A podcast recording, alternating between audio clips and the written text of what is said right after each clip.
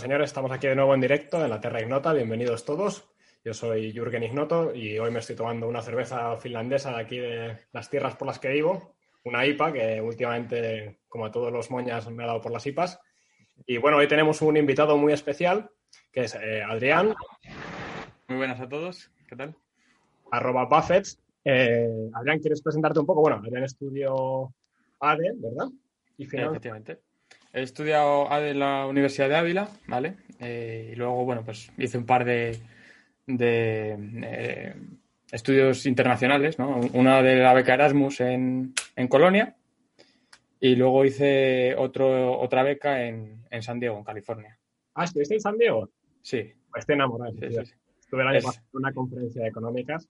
De la... Es genial, es genial. La zona de la joya, de... acabas, de tocar la, acabas de tocar la fibra de Jürgen. Si fuera por él, estaría viendo allí. Es una, es una locura, tío. ¿Has estado en la universidad, en la SDSU? No, tío. Estuvimos, porque estuvimos en el centro de la ciudad en todas las conferencias y no visitamos la universidad. Uf, es que es, increíble la, la, universidad. No sé si son 40.000 alumnos, o sea, una hora andando eh, de punta a punta del campus. ¿eh? es una locura. Es una locura. El bus te dejaba de Los Ángeles, eh, el bus de Los Ángeles a San Diego, te dejaba en la uni y dije, bueno, desde ahí voy andando. Y cuando miré en Google Maps, de ahí a la Airbnb que me había pillado, eran como dos horas y media andando y dije, venga. Sí, es, es una locura, es una locura. Sí, Pero sí. bueno, los demás ignotos, si os presentáis. ¿Qué pasa, señores ignoteros? Aquí estamos tomándonos una birra. Esta vez os he traído además una birra de, muy recomendada por un amigo mío que sabe bastante y os la recomiendo a todos los ignotos. Es una birra belga, Rodenbach, que es una red ale y está eh, eh, ha fermentado en barrica de, vino, macho. O sea, donde antes se ha hecho todo el proceso de elaboración del vino, ahí se ha metido después esta cerveza. Entonces, la, la, maceración que tiene es buenísima. O sea, tiene además un tonillo así como muy afrutado. Al principio te rayas un poquito porque piensas que estás como tomando algo de vino y tal, pero es cerveza. Entonces es bastante random. No sé qué tiene aquí Soria C48 alias Javi. sí, no, yo, yo la verdad es que sabéis que suelo traer birras con cierto interés. Del Mercadona. Pero, pero como, como, hoy es un tema de que no tengo ni puta idea, mi cupo de desconocimiento por hoy está cubierto, así que me he traído algo en lo que pueda confiar, una estrella Galicia. No arriesgo, tío, no arriesgo. Así sí, que sí. nada, con eso. A, a, mí gust, a, mí me gustaría presentar mi bebida, que, que se me ha olvidado. Es verdad. Es, es verdad. Es, un té frío del Mercadona de, de frutas del bosque, porque soy astemio. Saludos a Rizos Pecas. Eh, y ya Ojo, está. Buffett, que sepas que te aplaudo por esto, porque en una edición anterior me tomé un té y uno de estos mmm, cabrones me echó la, me dijo que aquí haces, ¿qué haces tomándote un té, tío? Si estamos bueno, tomando bueno. birras. Pero, Pero porque con los invitados se tiene una deferencia especial. A un ignoto no le consiento eso, ¿eh? Hombre, con, con, el alcohol también divagas más, ¿eh? Eso ah, es, por, eso, por eso, por eso. Sí, sí. Y es más, seguro que hay ignoteros que nos están viendo y se están abriendo su cerveza y se la están tomando. Y alguna es de las recomendadas. Eso la verdad es que, bueno, alguna estrella Galicia seguro que hay, pero ¿no? gente que se tome una cerveza viendo esto y, y bueno, y por supuesto los que estéis viéndolo, eh, bueno, una cerveza o un té, si os gusta el té, tomar un té. Eh, pero bueno, los que estéis viendo podéis poner comentarios, preguntas, lo que queráis e intentaremos irlas metiendo en la conversación, ¿vale? La idea es un poco como si estuviéramos, como estamos, entre amigos, en un bar, eh, que hoy en día es un poco más difícil con esto del coronavirus y estas mierdas, pero, pero bueno, vamos a intentar, dentro de la medida de lo posible, pues recuperar esos viejos tiempos mientras son más difíciles. Buffett, eh, ¿qué te parece si entramos un poco en tema criptomonedas? Ya, sí, sin vaselina ni nada. Bueno, no. venga, vale. O sea, no hemos hablado ni de la camarera, ¿eh? O sea, que ya, ya quieres meterte aquí en, en terreno fanganoso. Nos estará viendo tu novia, ese es el problema de lo de internet. No, no, hoy, hoy no nos está viendo. Pues luego lo, a lo mejor lo ven diferido, pero ahora no está. Hoy día tu novia, eh, lío tu novia, ¿no? En, la, ¿Eh? en calles, por lo que he visto en Twitter. Sí, sí, bueno. Locura. Yo ya ni me meto bueno, ahí. Ya la gente que se meta en Twitter. Eh, ¿Por qué no cuentas un poco cómo empezó tu relación con las criptomonedas? Pensabas que decir con tu novia, pero no, con, con las criptomonedas. Eh, pues que, que, está a punto de sustituir, ¿o, que, o no? Aún no. Bueno, hay veces que le presto más atención a las cripto. Uy, ten cuidado, ten cuidado, entonces. Pido perdón, pido perdón. Pero bueno. Eh, hay, hay, hay, es que hay que escanear el mercado. y ya está. Bueno, eh, es curioso porque la primera vez que oí hablar de Bitcoin, a lo mejor tendría yo 12 años, 13 años, yo creo. Me acuerdo perfectamente, además. Estaba, estaba en el coche con mi padre y estaba sonando en la radio y alguien dijo, no, han inventado un nuevo dinero digital, anónimo, no sé qué, tal. Y a lo mejor valía el Bitcoin menos de un dólar. Y yo le dije a mi padre, a lo mejor con, ya te digo, 12 o 13 años, oye, papá, ¿por qué no compras de esto? Ah, ¿sabes? Déjate, ¿no? El- claro, esa, esa conversación siempre se me ha quedado metida ahí en la cabeza y hay veces que se lo recuerdo y digo, joder, si es que ahora mismo estaremos, estaremos retirados, ¿sabes? Haber metido 50 euros, nada más. Ya, Porque a mí me pasó lo mismo. Bueno, tenía un poco más, yo ya estaba acabando la carrera, eh, que soy un poco viejo. Pero no, estaba en mitad de la carrera y tenía un colega que se puso a escribir sobre Bitcoin. Igual estaba como en un dólar, un dólar y medio. Y me acuerdo que llamé a mis padres y les dije, oye, ¿por qué no metéis 100 pavos ahí así de broma?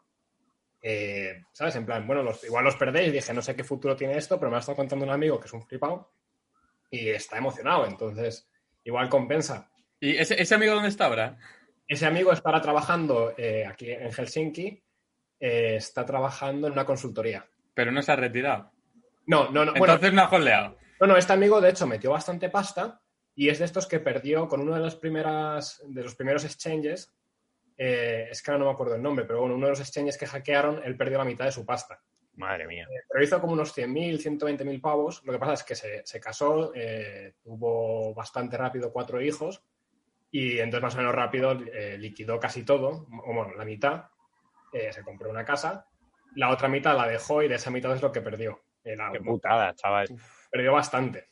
Eh, por eso de que, bueno, es una cosa que explicaremos, que si uno quiere tener bitcoins y estas cosas a largo plazo, tienes que asegurarte de que los tienes. O sea, de que no es que Hmm. tengas en una web alguien que dice que tienes derecho a unos bitcoins, sino que los tienes tú. Tú tienes la dirección, tú tienes las claves, etcétera. Pero bueno, eso entraremos un poco más adelante, ¿no?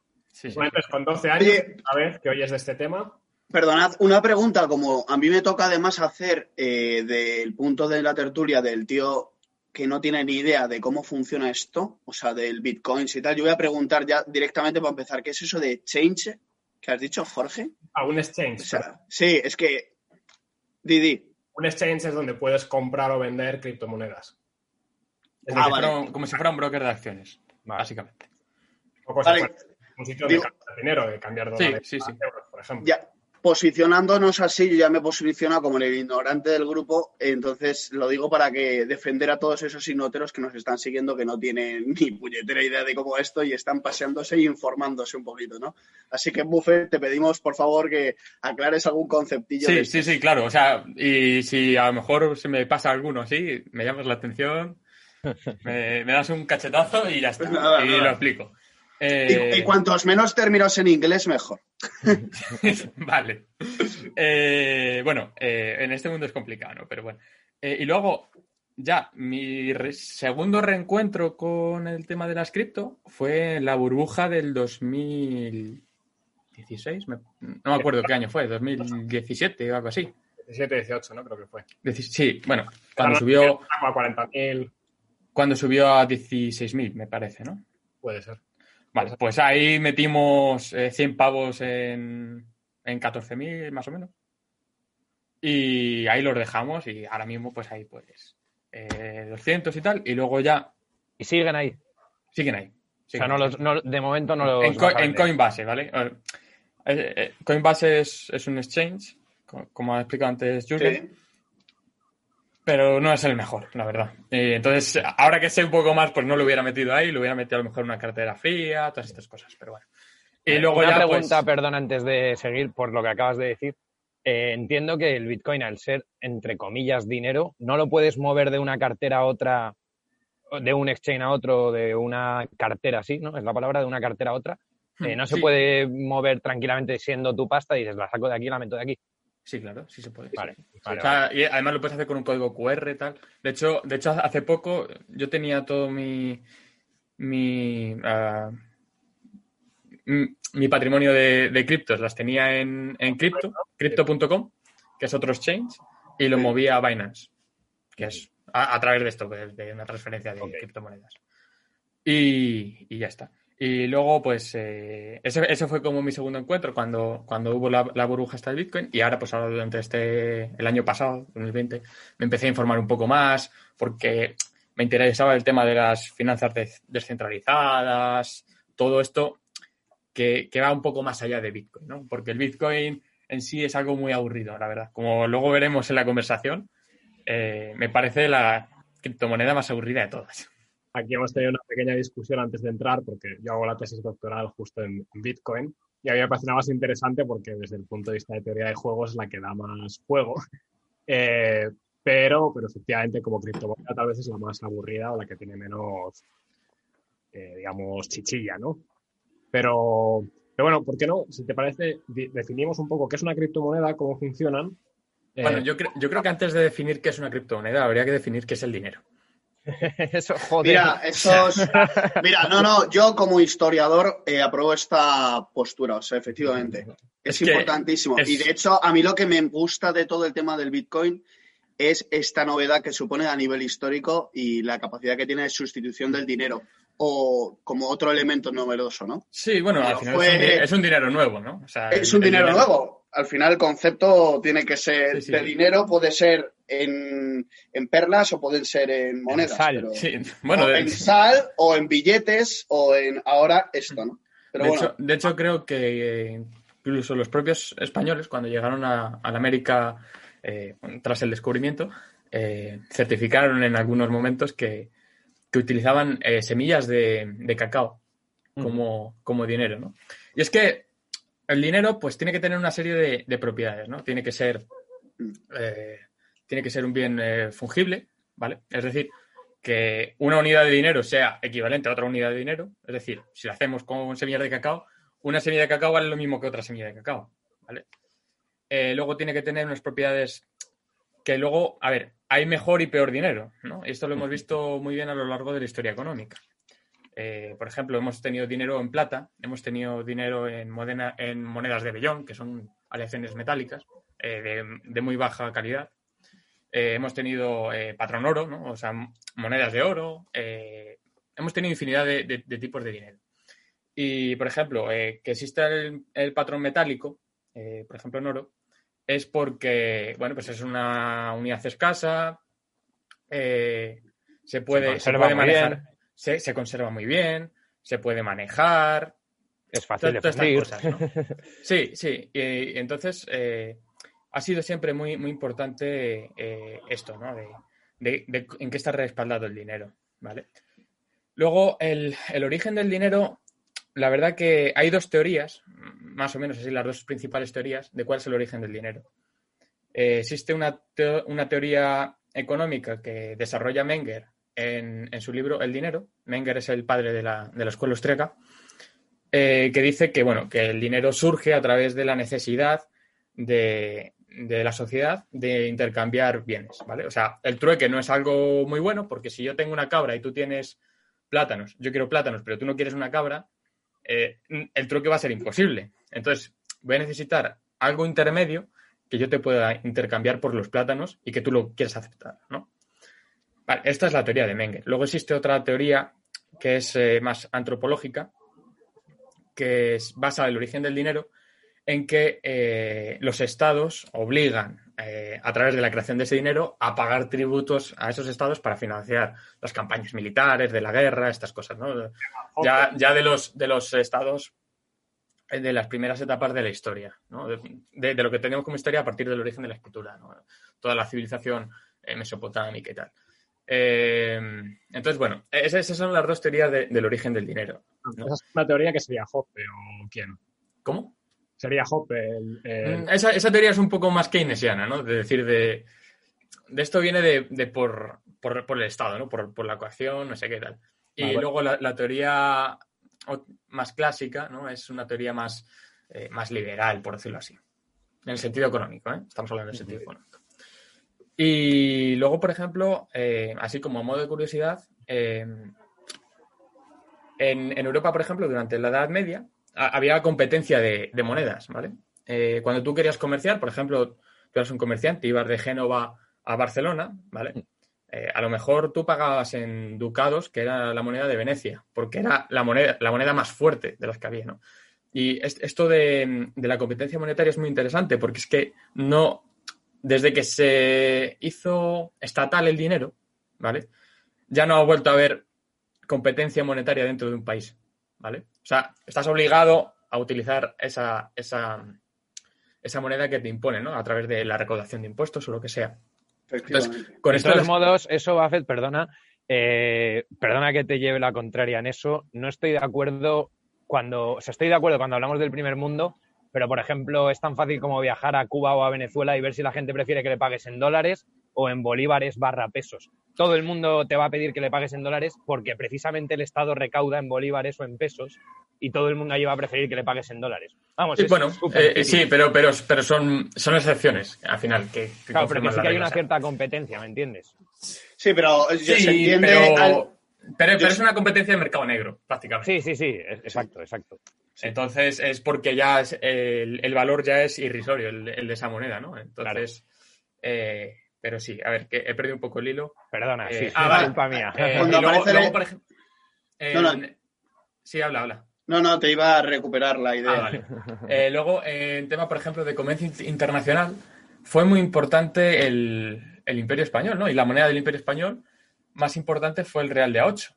No sé, yo creo que a Jürgen le gusta mucho la numismática, ¿no? Sí, eh, Nu- Numismática. ah, tampoco. Numismática, eh. Sí. eh, sobre todo porque hacía juegos de magia durante un tiempo. Entonces, a través de eso, pues ha venido un poco lo que es el tema de controlar monedas. Sí. Bueno, pues eh, el tema de, de los reales de A8 eh, es que eh, los emitía España, ¿no? En, en las cecas españolas, que las cecas es donde se crean las, las monedas, donde se, se, Acuñan. se imprimen, se acuñan, eso, efectivamente. Sí. Eh, y luego, por ejemplo, hay un montón de reales de A8 que si buscáis por internet eh, están resellados, ¿vale? Eh, a lo mejor están resellados por la dinastía Qing, no sé. No, no- no me acuerdo cuál es la dinastía que hubiera en China en ese momento, pero están resellados por, por esos, por los tailandeses. Entonces, era una moneda que era, estaba también valorada por su composición metálica y por el valor intrínseco que tenía, que, que la reacuñaban y la utilizaban de comercio internacional. ¿no? Es, es bastante, es bastante interesante. Un Sí, de hecho, hasta el siglo XIX se han encontrado monedas, por ejemplo, en Macao hay monedas españolas con letras chinas del siglo Eso XIX, es. que estamos Eso hablando es. de 300 años después de que se acuñara. Sí. Y de hecho, el dólar, no sé si os sabéis, pero el dólar, la palabra dólar viene de doblón, que era la moneda española. Y por eso el símbolo del dólar es la, la S, pero con las dos rayas, y las dos rayas son los dos pilares. Entonces, los Bueno, dos- ahí- Son las columnas ahí- ahí te, voy, columnas de- te voy a contradecir ahí, ¿eh? ¿eh? No Te sé voy a si- contradecir. yo se lo he Eh, oído. es, a ver, sí. También te digo que he oído que Disney, que Walt Disney era de Albacete. Eso también lo he oído. A ver, Eso, eso es más cierto esa que te- lo del dólar. esa, lo del esa dólar teoría- en verdad viene de los taleros, o sea, la palabra dólar en verdad viene del talero austriaco, pero sí que es verdad que la moneda viene del doblón español. Y lo de la S y las dos rayas no está tan claro, o al menos en Claro. lo que yo... O sea, hay varias teorías, una es esa, pero hay otras, ¿eh? Hay otras Sí, que hay- es por el símbolo de peseta, que era una P, una S y una T, y la T y la P hacían las dos rayas y la S tal. O sea, que podría ser por otras cosas, vaya. Pe- peseta, que por cierto es una palabra catalana y significa piececita. Claro. ¿Ah, sí? Ojo, ¿eh? Sí, sí. Eh, Sí, sí. Pero, ¿eh? ¿Cómo saben? sí, sí. Pero ahora me falta La, la pela es la pela, tú. Sí, Cómo sí. nos gusta lo que nos encanta, macho. Y, y, bueno, hay otra teoría sobre, sobre el origen de- del símbolo del dólar, que, que también es bastante probable, que se utilizaba en los, ri- en los libros contables, eh, por ejemplo, que puedes encontrar en la Torre del Oro en Sevilla, eh, cuando hacían la suma ¿no? de final de, de, cuánta, de cuánto dinero, cuántas unidades monetarias había, lo hacían como con una S ¿no? y los palitos, que era como su forma de representar la suma. Entonces, es posible que también venga por ahí. Lo que está claro es que venga de donde venga es bastante evidente que tiene un origen en la moneda española, que es un poco de donde venía Buffett. ¿sabes? O sea, a lo mejor viene por el tema de, de la peseta, a lo mejor viene por el tema de las columnas de Hércules o por la suma de Sevilla, pero claramente ha tenido un impacto importante, vamos, como es lógico, por geografía pura y dura. O sea, Totalmente. Sí, en el siglo, en el siglo XIX, en, en, en la- en Estados Unidos profundo, se siguió utilizando el real de A8. ¿eh? Hasta, hasta que al final ya lo terminaron por prohibir, pero se sigue utilizando. qué fuerte. Oye, antes de, digamos, eh, reenganchar con la actualidad, porque estamos un poco, un poco con historia, Pero un dato interesante que me parece que poca gente sabe, imagino que va a hacer eh, si quieres sonará y tal vez a, bueno, a Pepe y a Javi, pero, y es que, bueno, la escuela de Salamanca en realidad es la primera escuela que tiene una, digamos, un pensamiento eh, económico Sí. pensado. Mucha gente dice, desde si es un libro de historia de economía, suelen decir que todo empezó con Adán, ¿no? Es decir, con Adam Smith. Esto es mentira, eh, mentira anglosajona. O sea, eh, todo empezó, bueno, probablemente todo empezó, en cierto modo se puede decir, con José Bíblico, que sería el primer economista, pero, al menos el primer keynesiano, de ahí de estar ahí un poco ahorrando en tiempos buenos y, y luego sacando en tiempos malos. Eh, pero de verdad, de verdad, lo que es la primera escuela de economía, la es que era una, era una parte de la filosofía y la teología, es la escuela de Salamanca y todo, por ejemplo, el estudio de la inflación, de- del monetarismo, estaba bastante desarrollado en la escuela de Salamanca y después los ingleses lo copiaron y lo publicaron sin hacer referencias, como era también normal en esa época, tampoco es que fueran al otro mundo. Y más en Inglaterra. Pero, eh, a los que les Sí, sí, a ver, eh, en, par- en parte es cierto y en parte, bueno, hay matices, ¿no? O sea, también te puedes encontrar autores clásicos griegos que hablan sobre la propia economía. Me parece que, de hecho, Aristóteles también llega a hablar, Sí. no, no como una ciencia, sino como... eh, la economía creo que quería decir como la administración del hogar, ¿no? Al final, oikos, oikos es hogar o algo así. Oikos es hogar, las normas del hogar, Sendri. Sí, sería. eso es. Entonces, las normas de administración del hogar, ¿no? Y esto, esto, bueno, esto ya lo puedes encontrar en algunos autores clásicos, pero es cierto que, que no se centran en eso como ciencia, ¿vale? Y el, el caso de, de la Escuela Salamanca es por un debate que, que había que era sobre la usura. ¿no? Sí. Entonces, que, quería, querían saber si prestar dinero a un tipo de interés eh, era algo que, que, bueno, que se debía prohibir, ¿no? Porque, eh, por ejemplo, esto es muy interesante en, las religiones eh, ¿vale? Eh, pues estaba condenada la, la usura, ¿no? Eh, estaba condenada la usura entre, bueno, los hebreos, en los maometanos y en los cristianos, ¿vale? Eh, lo que pasa que había una asimetría muy curiosa, que esto, por ejemplo, lo cuenta Huerta de Soto en su libro Dinero, Créditos Bancarios y Ciclos Económicos, que es que los hebreos solo tenían prohibida la usura entre ellos. ¿Vale? Podían prestar al resto sin que fuera usura. Entonces, claro, ahí, ahí empieza un poco el tema de decir de esta, esta fama de, bueno, que los judíos son banqueros y tal. También es cierto que otra de las cosas que influye en eso es que como al ser un, un pueblo un tanto muy suyo, ¿no? También han sido expulsados de varios sitios, entonces necesitaban un, un negocio que fuera des- deslocalizado. Entonces, joyeros, todas estas cosas, si te echan de, de donde estás viviendo, pues te lo puedes llevar contigo, ¿sabes? Si, si tienes, por ejemplo, terrenos o cualquier cosa, no lo puedes hacer. Pero bueno, vamos a meternos ya ahora sí con el Sí, tema de las el dinero. ¿Qué cojones es el dinero y por qué cojones es el Bitcoin o las criptos son moneda? Son dinero, vaya. Ahí estamos. recuperar un poco lo que estaba diciendo antes Buffett del dinero, eh, me parece que las características clásicas que se suelen resaltar, yo no sé si tú las tienes delante, pero bueno, una es que sea divisible, fácilmente divisible, que, que tenga el valor a través del tiempo, por ejemplo, pues ahí el oro es muy bueno, no se oxida, eh, se puede partir fácilmente y que sea generalmente aceptado y que sea eh, scarce, ¿cómo se dice? Perdón, eso sé que es- Escaso. escaso, gracias. Es asqueroso cuando alguien dice algo en inglés. Scarf, tío. pero, pero que sea escaso, ¿no? O sea, por ejemplo, el agua sería muy buena moneda si no hubiera tanta. Es decir, es muy fácil de partir, tú puedes partir en litros, en centilitros, como quieras, mantiene el valor, es decir, no cambia y, y- y- y sería bastante aceptada. Pero el problema es que tienes Ah, agua y, también, y también tiene que ser fungible, acuérdate. y tiene que ser fungible, efectivamente. Pero bueno, es un poco como las cuatro características principales que debería tener algo para poder funcionar como dinero. Como ha dicho antes muy bien Buffett, hay cosas que han funcionado como dinero a través de la historia. Por ejemplo, la sal, pues el, te- el término salario viene de que en, en regiones romanas se pagaba con sal, me parece, ¿no? Sí. Exacto. sí. Eh, o por ejemplo en finlandés, ya que estamos aquí, eh, eh, dinero se dice raja y raja es la piel de las, de las ardillas. Pues era una forma de pago, se pagaba en pieles de ardilla.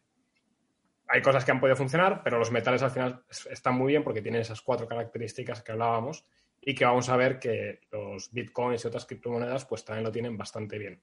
Acabo de encontrar una conexión entre las ardillas de Alpedrete de Jorge y su afición y porque se ha ido a Finlandia. Pero bueno, esto daría para otro Terra Ignota. Pero te daría para una Terra Ignota propia. Pero,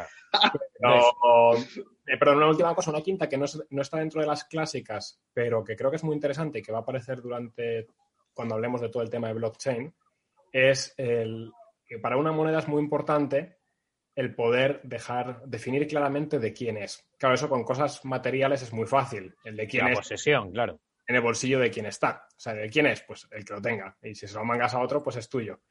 Pero veremos que esa quinta característica no se ha estudiado mucho clásicamente porque eran cosas materiales y sin embargo es precisamente la que hace que tenga valor eh, las, las criptomonedas. Bueno, no sé si Buffett está de acuerdo con Sí, eso. sí, sí, la verdad que bastante, la verdad, sí, sí. El tema, el tema de, de la propiedad es muy interesante con, con todo lo que son las, las redes de, de blockchain, ¿no? Eh, especialmente de Ethereum, que es sobre la que más se, se desarrolla. Es muy interesante y, y luego vamos a dar que hablar de eso. Bien, entonces, ahora que hemos dicho cómo es una moneda, eh, ¿quieres explicar cómo es una criptomoneda? Es que criptos, es que criptos, si te metes en Binance, por ejemplo, o en Uniswap, que son como, bueno, Binance es un exchange, ¿no? Y Uniswap es eh, como un rastreador, ¿no? Tú puedes ver ahí la codificación de las monedas y tal. Eh, es que te puedes encontrar gracias, miles. Te puedes encontrar miles. O sea, lo que, lo que hay que hacer eh, es organizar las criptomonedas. Hay, como, como he dicho antes, muchos tipos de criptomonedas, pero no todas son iguales. No tiene nada que ver un Bitcoin con un Ethereum o con un token de, de propiedad. Eh, existen, yo creo que tres categorías de cripto. Las monedas de valor, las monedas de utilidad y, y las de propiedad, ¿vale? Las, las monedas de valor, eh, por ejemplo, Cryptoin, ¿vale? Es por sus propias características, ¿no? Que son inmutables, que son inmensurables, que son incensurables, ¿vale? O sea, que por ejemplo, eh, si yo tengo un euro, ¿vale? A lo mejor no lo puedo enviar a alguien, ¿no? Porque el BBVA no me deja, ¿vale? O el gobierno de España no me deja. Entonces, que tengan esa posibilidad de, de anonimato, todas estas cosas, eso es lo que le hace una, moneda de valor, ¿vale? Y, por ejemplo, eh, una característica que tiene Bitcoin que le aporta valor es su escasez, ¿no? Como, como has hablado antes, eh, Jürgen, de, de las propiedades del dinero. Eh, entonces, eh, a ver, que se, se me ha pirado un poquito. Moneda de valor, ahora ibas a... Eh, sí, ahora, utilidad, ahora, eso, ahora las, las valor, monedas utilidad. de utilidad, las monedas de utilidad, eh, bueno, la- las monedas de valor sirven como dinero tanto en cuanto eh, yo se lo puedo enviar a alguien, ¿vale? O sea, usuario A hace un pago a usuario B, ¿vale? Y bueno, todo esto se hace a través de un proceso de blockchain y tal, que explicaremos un poco más adelante, sino que lo explique Jürgen, que, que sabrá mucho más del tema. Eh, y luego las monedas de utilidad no es que solo la- las puedes enviar a otro usuario, que también puedes, sino que también puedes enviárselas a un algoritmo, ¿vale?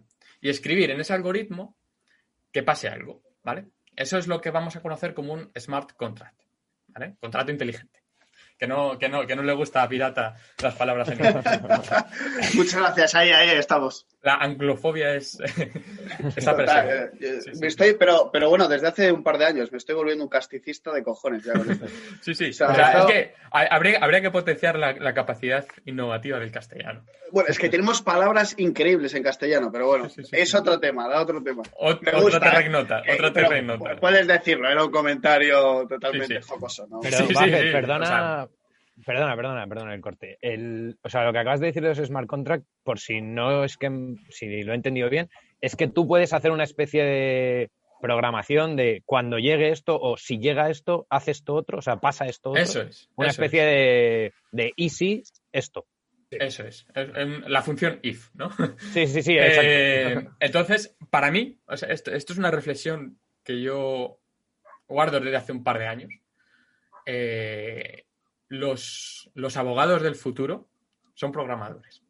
O los notarios del futuro son programadores. Creo que tiene bastante, bastante sentido. Creo que habrá más, Sí, pero... Por, por ejemplo, un notario, un notario, la tarea del notario es dar fe. Si tú eso lo tienes en una base de datos pública, que no estatal, pública, como es blockchain, eh, ya tienes fe. Y es, es algo que es totalmente inmutable, ¿no? Bueno, como iba, explicando otra vez lo- los smart contracts. Eh, por ejemplo, eh, yo digo, pues eh, en el momento en el que ocurra evento A, el smart contract es como una máquina, ¿no? Que va a dar, va a arrojar un, un, un evento B, ¿vale? Ese smart contract, una vez se escribe, ya es inmutable. ¿Vale? O sea, es, es confiable porque es inmutable. Desde el momento que está escrito, tal. Y tiene también un registro de todo lo que, lo que ha pasado en ese smart contract. ¿Vale? Todo esto luego se puede complejizar lo que queramos. ¿Vale? Pero es muy interesante. Entonces, eh, Y para las- hacer perdona, funcionar. falta la moneda, la última, el último tipo de cripto que Sí, has sí, dicho que es la. ahora- de- ahora- ahora voy, Ah, ahora vale, voy. perdona. Ahora Sí, voy. sí. Es que me quedaba explicar una cosita de esto. Eh, sobre los smart, eh, perdón, smart, sí, sobre los smart contract, eh, para que funcionen, necesitan alguien que les haga funcionar, ¿no? Alguien que le dé gasolina a esa máquina, ¿no? Que es lo que se conoce como gas, de hecho. Se conoce así.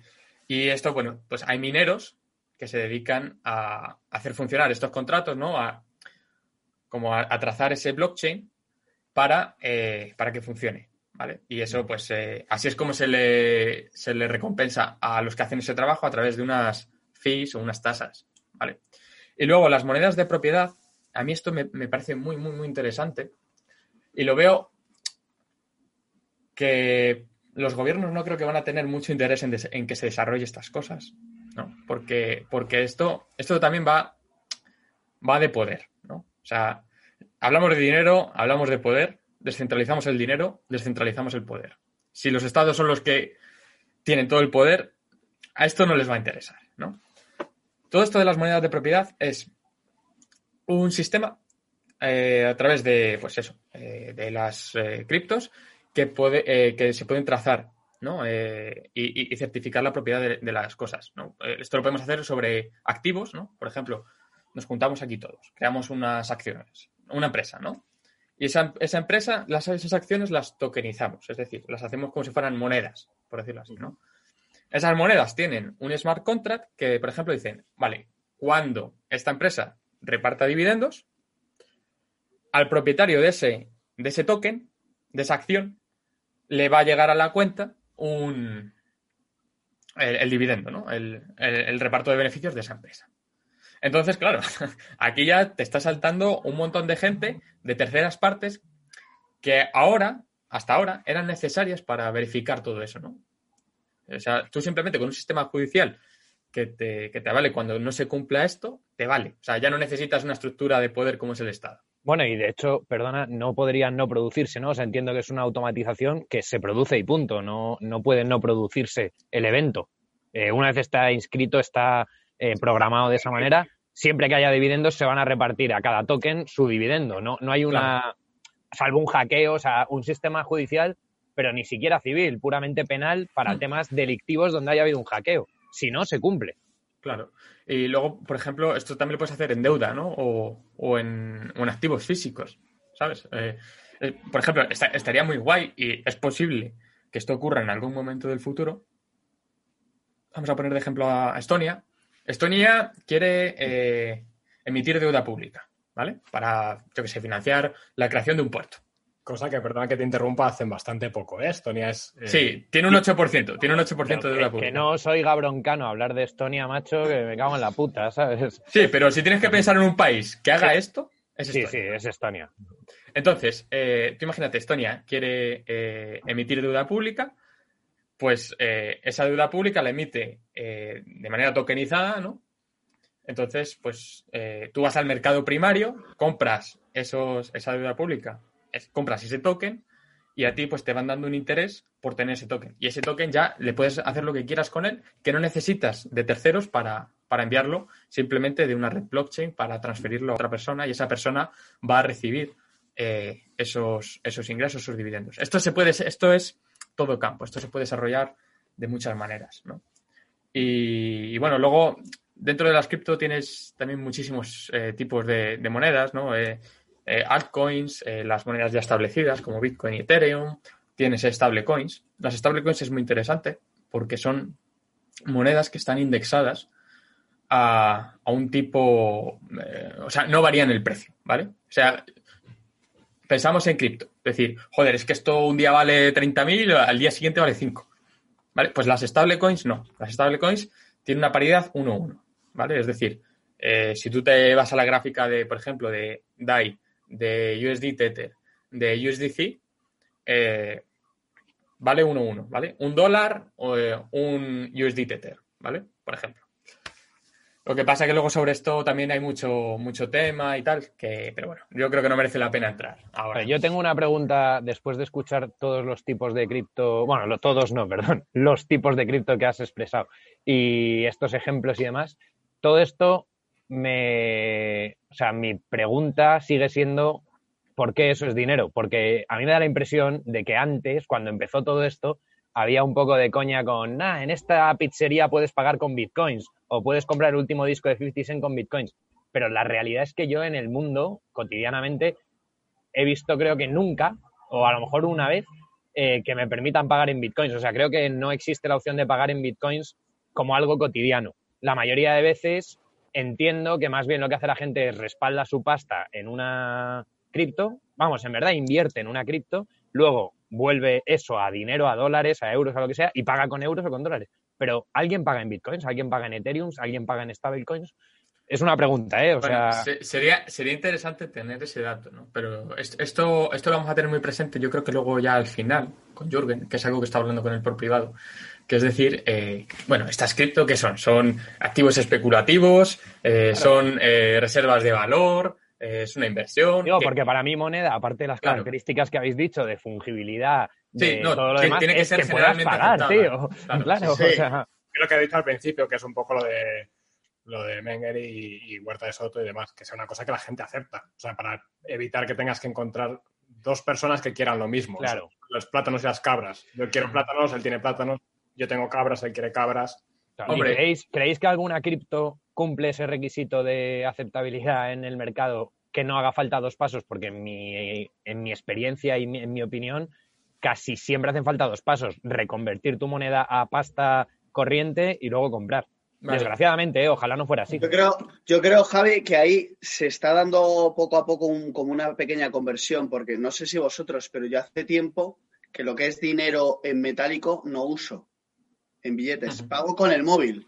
Claro. Y eso lo hablaba el otro, lo hablaba el otro día con un amigo, digo, ostras, a mí ya no sé ni la, la- el, el simbolito que tiene la moneda, yo no me acuerdo, o sea, sé que- cuáles son, pero efectivamente el sello que tenía, que tienen las monedas, que como que hay un organismo central, como es el Estado, que respalda esa moneda, ahora mismo lo estás olvidando, estás funcionando, co- pagando con el móvil. Ujú. ¿Qué más te da al final que sea esa moneda, que sea tu unidad de cambio, el Bitcoin, por por ejemplo? O sea, yo creo que a lo mejor si se va aceptando esto y se va interiorizando socialmente, se podría, no sé, Buffett. No sé qué dirá Buffett, pero yo creo que eso va a ser fácil por lo que dice Pepe. O sea, que la gente ya está muy acostumbrada a no usar monedas, sino usar el móvil para pagar, a usar métodos digitales. Entonces, una vez que eso se normalice más aún, eh, ¿qué más te da pagar en euros que pagar en bitcoins o pagar en tal? El problema es, que lo entraremos luego, que claro, mientras haya tantísima volatilidad, Claro. aceptar un, un pago en bitcoin. Porque si yo te compro tu casa por, vamos a poner 10 bitcoins, eh, coño, Enseguida lo tienes que pasar a stablecoins, ¿por qué? Claro. claro, ¿Sabes? Ese, ese es mi problema, ¿no? O sea, y si a mí mi jefe me pagara en bitcoins, eh, a lo mejor un mes de puta madre, a lo mejor el mes que viene yo me cago en sus muertos y a lo mejor dentro de dos el pavo tiene que quebrar la empresa, ¿sabes? Y, y por otro lado, ¿cómo se regula eso? O sea, que al final, eso me gustaría también que lo explicases un poco para los que no sabemos. ¿Que cómo, Porque que cómo se regula el qué? El, es el mercado, Pepe. las- ya, pero es el mercado, efectivamente, pero no hay ningún organismo detrás que ponga, que lo avale de alguna manera, ¿no? Que a, Eh, a lo cual bueno. estabas acostumbrado. a lo mejor a ver. sí, Es un mismo- algoritmo y. El organismo es el protocolo, pero bueno, no, no sé qué va a decir eh, Buffett, pero yo creo ver, que... es que, es que se han tocado muchos temas y ahora, ahora Sí, sí. est- estoy abrumado. Entonces, eh, bueno, una, una de las cosas que has dicho antes de, de- que, ha- que has dicho muy interesantes es que ya no utilizas el dinero físico. ¿vale? Os voy a dar un dato que, bueno, supongo que Jürgen este le conoce, pero por ejemplo, más o menos en la oferta, mo- en la, en la oferta monetaria hay muchas curvas, ¿no?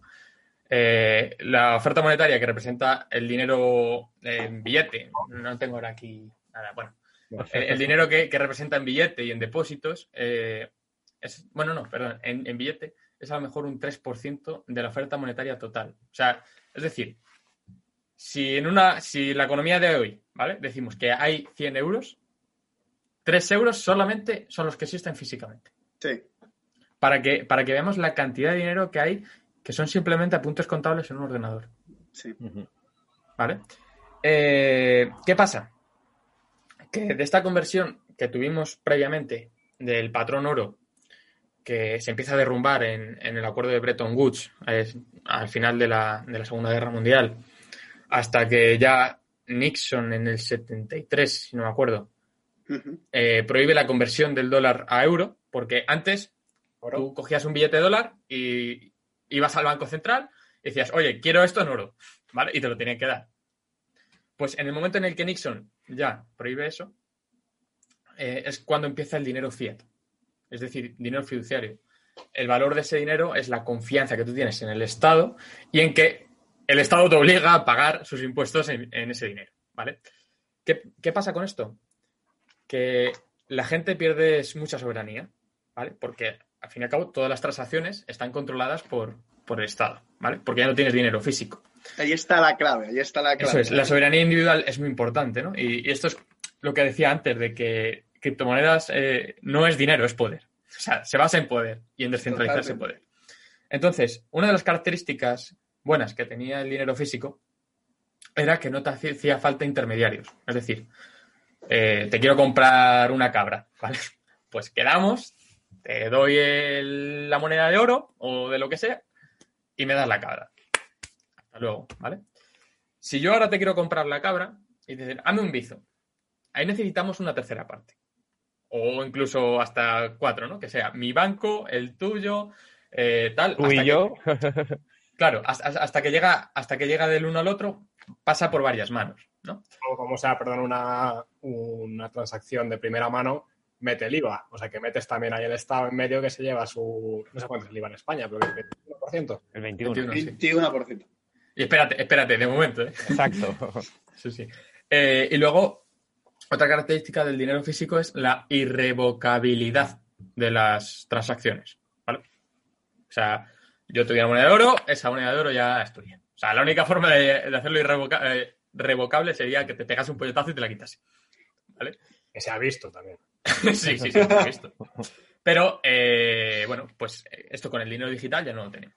¿Vale? O sea, el dinero digital, pues te- el banco te puede revocar una compra, por ejemplo, que tú tengas con, con dinero respaldado en tu cuenta. El banco te puede prohibir sacar dinero de, de tu depósito, ¿no? Porque, bueno, esto ya es, sí. esto ya es reserva, eh, bueno, teoría monetaria y reserva fraccionaria y todas estas cosas que no voy a entrar ahora. Pero, pero sí, o sea, al fin y al cabo, lo que hace la cripto es recuperar estas características del dinero físico, la falta de intermediarios y la irrevocabilidad de las transacciones y las mete en dinero digital. ¿Vale? Eh, o sea, ahora mismo la sociedad, o sea, no, no, no podemos volver atrás a, la era de palos y piedras, ¿no? Pero eh, entonces vamos a, vivir con, con esta era digital y vamos a tener a través de las cripto estas, estas características de dinero fí- físico que hemos perdido desde que está el, el dinero fiat. Entonces, eso, eso es muy interesante. Y luego se me está olvidando alguna cosa que como se comentó antes. Hay una cosa tenía- que hemos comentado que yo creo que es interesante porque da pie a, a uno de los temas centrales que ha dicho Pepe, ¿quién respalda esto? Y yo creo que la respuesta es el blockchain. ¿Qué cojones es el blockchain? Es que es una pregunta, o sea, es que explicar Ah. blockchain es, es complejo de... Intento entrar yo ahí un momento. Voy a intentar explicar cómo. Todo tuyo, porque tú además, como tu tesis es sobre blockchain, lo vas a dominar mucho mejor. me viene bien porque cada vez que tengo que hacer una presentación me toca explicar esto en tres minutos, entonces a ver si lo consigo. Pero el blockchain al final es una cosa muy sencilla, es un registro de propiedad. Entonces, el blockchain se llama blockchain, que significa cadena de bloques, porque está compuesto de bloques que son pequeños registros de lo que pasa cada 10 minutos aproximadamente en Bitcoin. Yo estoy hablando de Bitcoins, ¿vale? Eh, entonces, ¿qué es, qué es el Bitcoin? Es simplemente una lista de decir quién tiene qué cada 10 minutos. Y si alguien mueve dinero, pues en esa lista cambia. Es decir, yo tenía 10 bitcoins, si se los paso a Javi, pues entonces en el siguiente bloque aparecerá que Jorge tiene 10 bitcoins menos, Javi tiene 10 más. Eh, Entonces, básicamente funciona así. Es un registro a base de bloquecitos y cada bloque pues incluye todo lo que ha pasado cada 10 minutos.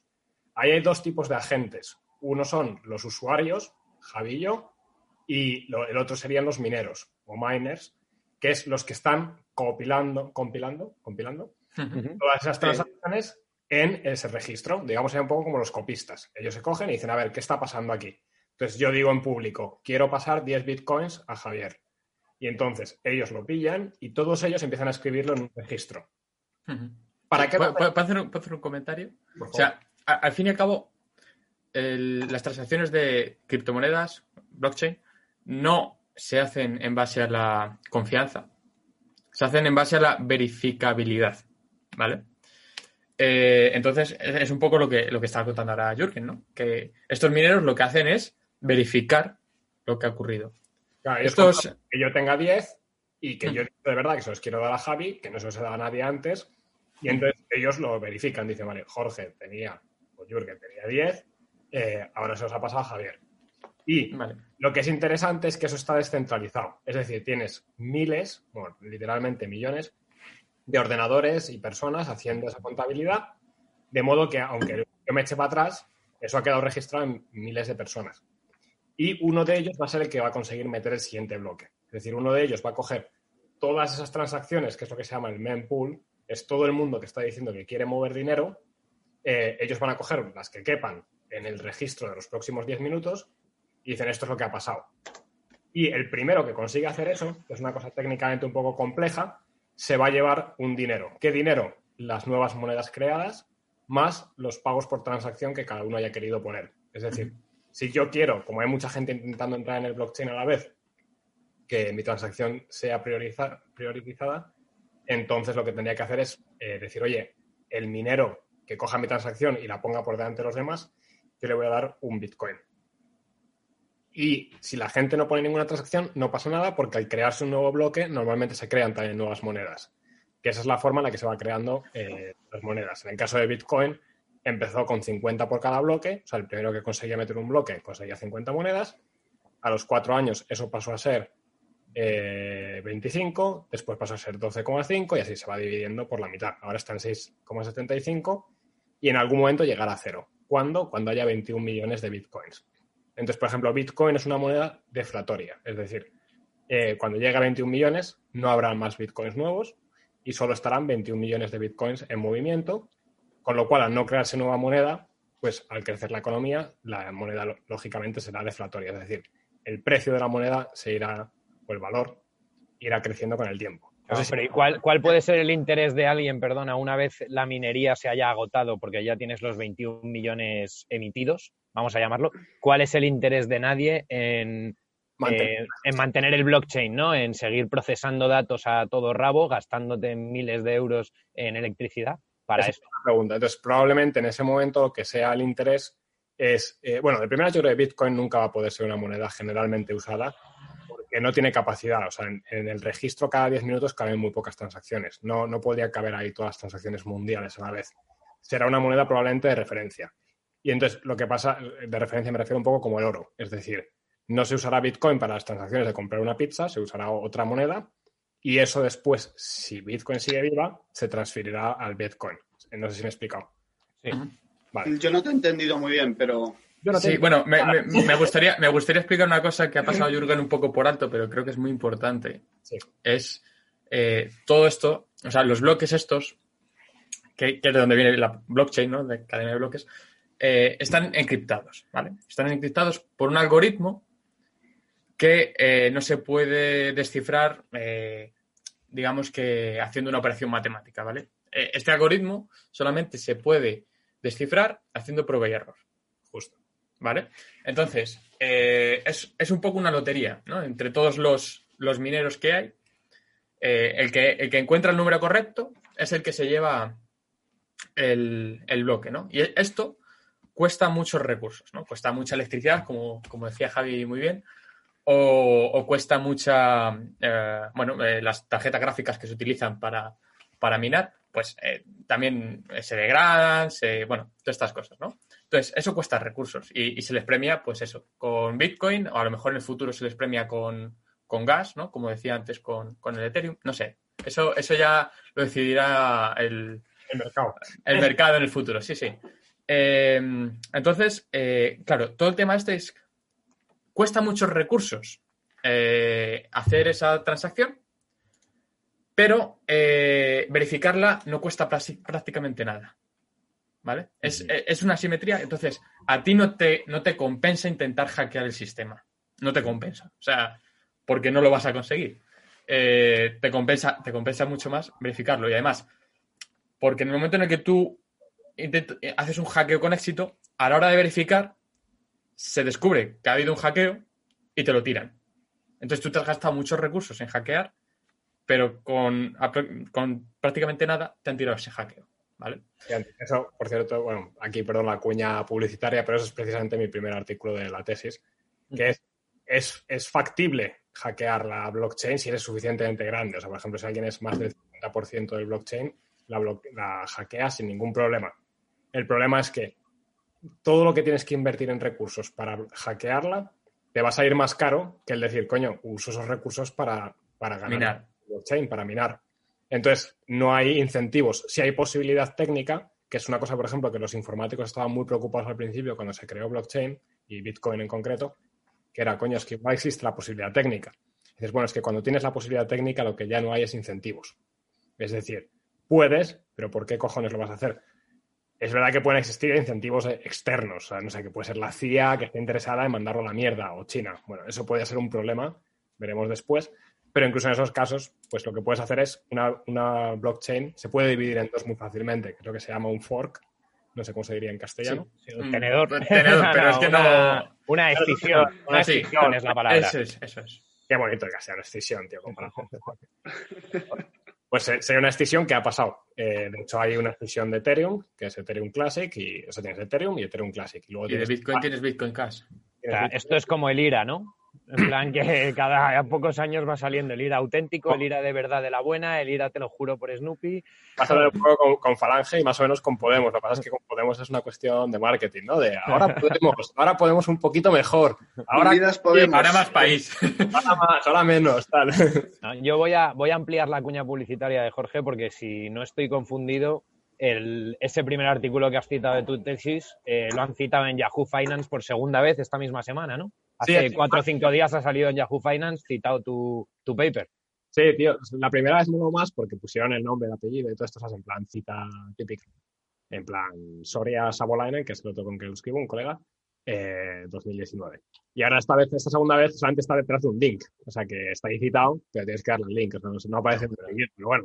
Eh, ahora es que mola, tío, me hizo ilusión. Bueno, ¿lo, lo- lo he explicado bien o...? Has explicado súper bien, sí, sí, sí. Ah, vale, pues mira, me alegro porque la verdad que hay que ir un poco con piel de plomo ya que tú sabes 15 veces más. Eh, la, la cuestión es eso, lo que ha dicho Buffett, es una fórmula matemática, un, un algoritmo en este caso, eh, pero que está encriptado en el sentido de que es muy fácil eh, ir de un lado a otro de la función, o sea, digamos, de lo que sería del... eh, Verificar. ¿no? Verificar, sí, lo que ha dicho Buffett, verificar. Es decir, tú metes X en el f de X, digamos, de lo típico del colegio, ¿no? Pues metes ahí la X y te da la, solución muy fácil. Pero lo que es muy difícil es descubrir qué X me daría una solución concreta. O sea, si tú sabes que la solución es 5, decir, coño, ¿qué X es la que me da una solución que sea 5? Eso es muy difícil descubrirlo. Que eso es más difícil porque eso no lo hacemos en el colegio, eso no estamos acostumbrados. Eh, entonces, la única forma de probar es, tío, yo necesito que la solución sea 5. Lo que voy a hacer es empezar a probar números a cascoporro hasta que uno me dé la solución que quiero. Y en concreto, ellos lo que, la solución que te da es siempre, eh, da igual lo que metas de input, es decir, da igual lo que metas en la función, el output, lo que te va a dar de solución es siempre una línea de 256 bits. Es decir, 256 numeritos y letras. Eh, entonces es muy útil porque da igual cuántas transacciones haya, quién manda dinero a quién, siempre el resultado de ese bloque, o sea, tú imaginaos el bloque, el registro que hemos hablado, ¿no? Tú todo eso lo metes en un algoritmo y eso te lo convierte en un numerito. Y el número siempre tiene exactamente 256 cifras.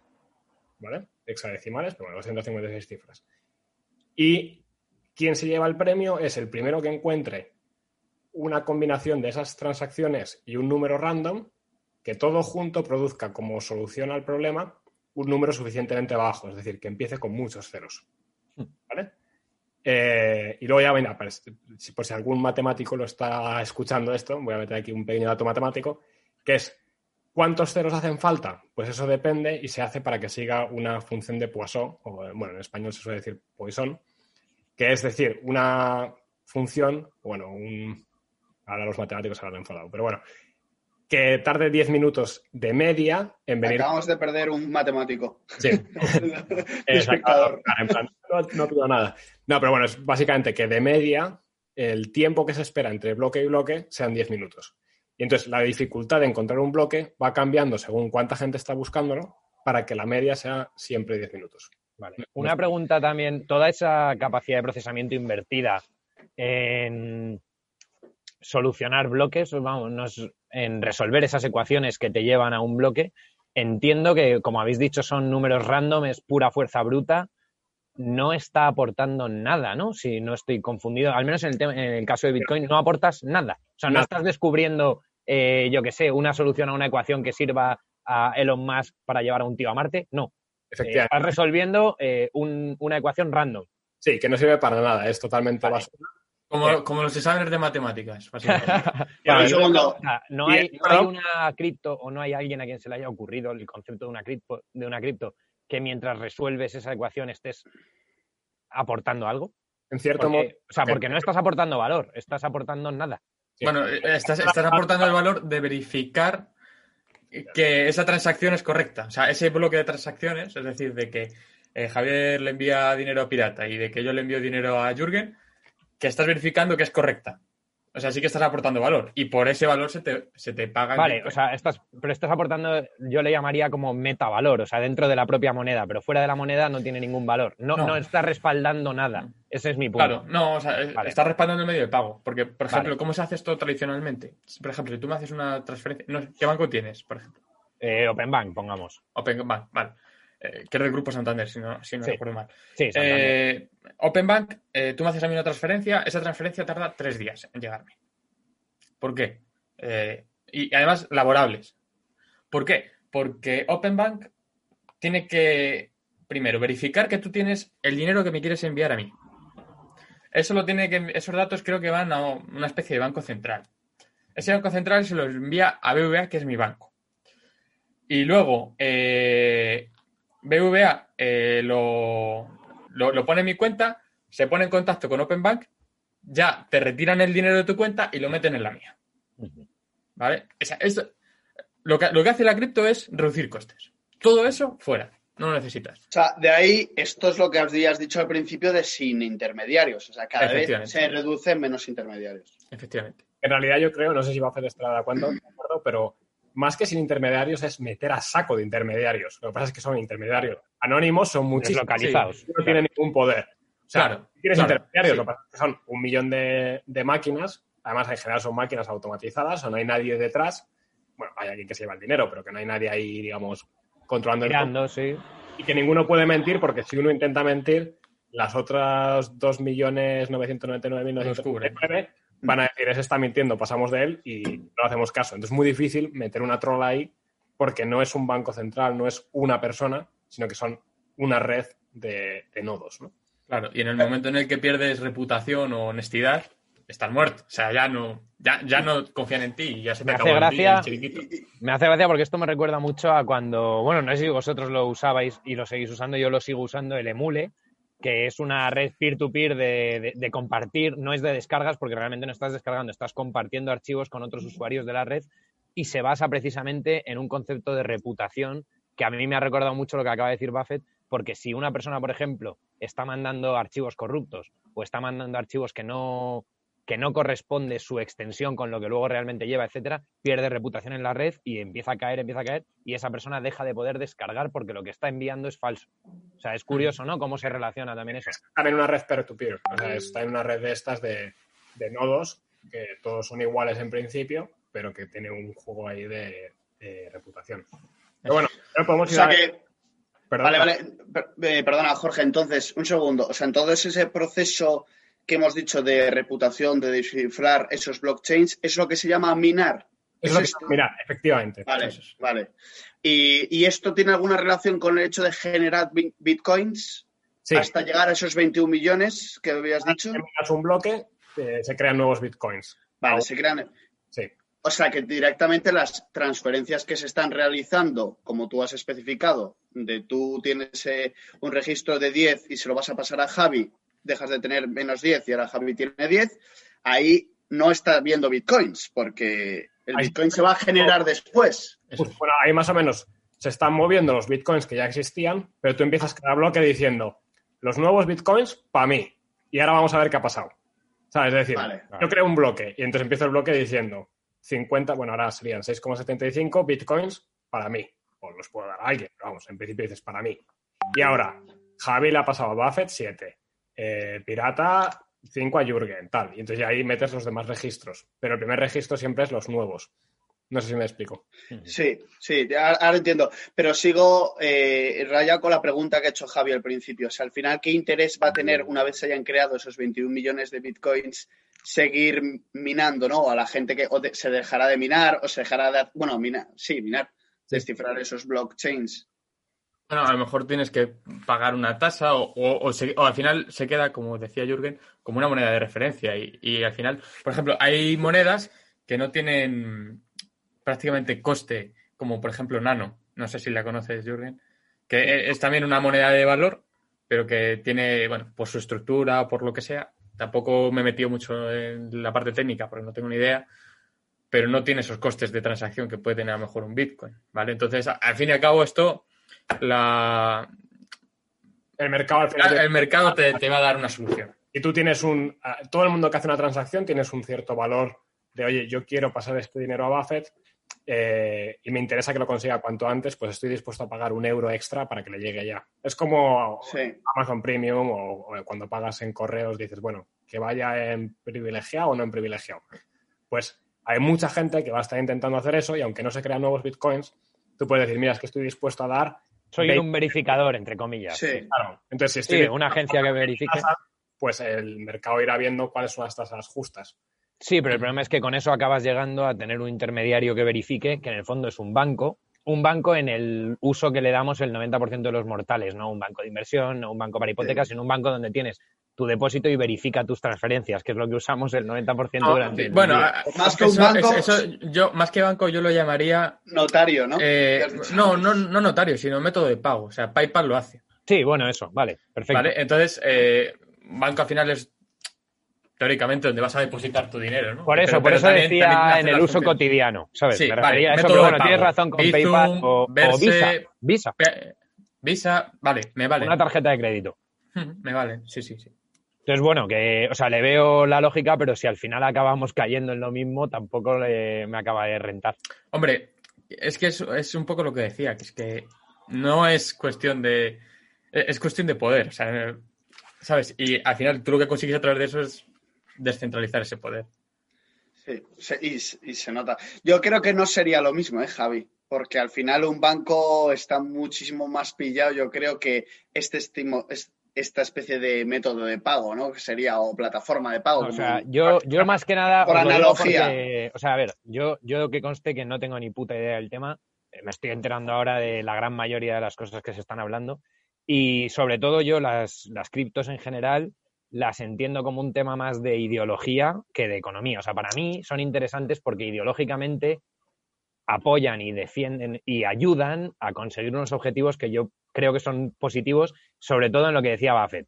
Menos poder centralizado, más descentralizado, lo cual, en mi opinión, crea mayor igualdad y Sí, soberanía individual. mayor libertad, ¿sabes? Soberanía, individual, sí, sí. que para mí al final es se traduce en mayor libertad, mayor igualdad. Y yo eso es lo que le veo de ventajoso a esto, igual que le veo ventajoso, como os decía antes, al Emule o a los otros peer-to-peer, al torrent o lo que sea.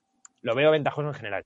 Pero veo el riesgo de que al final gente que tiene unos capitales muy potentes ahora puedan acabar siendo, por ejemplo, verificadores de eso lo que sea y se hagan, entre comillas, con un cierto poder otra vez. Es como si comparemos eh, las descargas ilegales y de repente aparece Netflix y se hace con el mercado del streaming online. De alguna manera han conseguido reconducir una tendencia para ser ellos los putos amos. O las redes sociales, Twitter empezó siendo un foro súper mega abierto de discusión y tal, y ahora es un censurador número uno, ¿sabes? Entonces, me da miedo que esto pudiera pasar de manera similar. No sé si me explico. Sí, la verdad es que tenían que invertir mucho.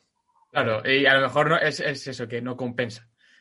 ¿sabes? Y, y, Javi, lo que has dicho, eh, yo también lo comparto totalmente. De hecho, había escuchado que el fundador, de, el creador de Bitcoin, era un tío con ideología anarquista.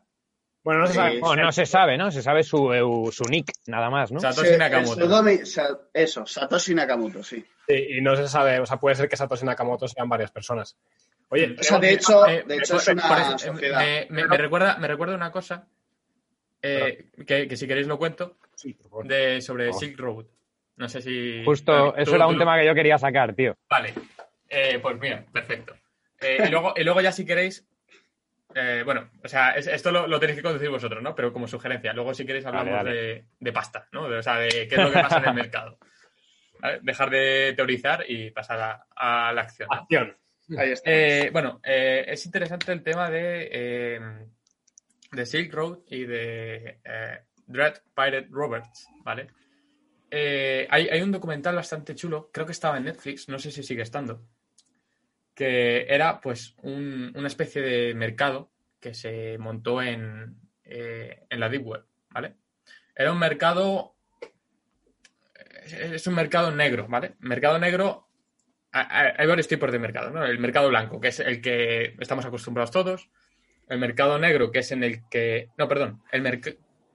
No me acuerdo cómo era. Era mercado rojo y el mercado negro. En uno de estos dos eh, no se podía vender, por ejemplo, eh, armas, no se podían vender eh, pornografía, cine snuff, estas cosas que, que- que normalmente la gente asimila con la Deep Web, no se podía vender. O sea, sí que se podía vender drogas, pero ¿por qué? Porque al final una droga es para uso personal, ¿no? No es hace para daño hacer a nadie, Eso claro. es, eso es. Entonces, este mercado tenía esa- ese componente ético, ¿no? Es decir, vale, tú puedes comprar a los demás eh, y luego también puedes rankear a tus vendedores, ¿no? Y creo que el 99% de las transacciones que se hicieron fueron, eh, fueron óptimas, en plan, cinco estrellas, ¿sabes?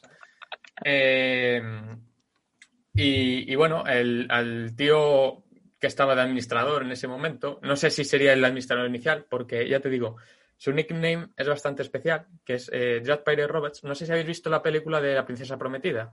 Sí. Sí. Claro, una- Vale, pues eh, si os acordáis, eh, creo que lo hizo al final de la película, el, el pirata Roberts Sí. eh, le da el título de pirata Roberts a otro, ¿no? O sea, es, es como un es como una camisa, ¿no? Sí. Entonces, A Íñigo eh, Montoya se lo da, creo, ¿no? sí, Oye, creo que sí, creo que sí. Íñigo Montoya. Tú mataste a mi padre. si alguien, si no había visto esa peli, que le den por culo por el spoiler, porque esa peli hay que haberla visto hace por lo menos 20 años. Sí, sí, Sí, sí, sí, sí. efectivamente. Es buenísima, es buenísima. O sea, y os la recomiendo verla, aunque ya la habéis visto otra vez. Eh, entonces, bueno, el, el administrador era eso, Las Pirate Roberts. Entonces, posiblemente hubieran habido varios con el mismo nick, ¿no? Y el tío este tenía la ideología libertaria. De hecho, creo que cuando le encarcelaron fue porque le pillaron la IP que estaba en una biblioteca, no sé qué. Entró el, el FBI, pero a saco. A lo mejor entraron 100 tíos del FBI. Creo que estaba en San Francisco.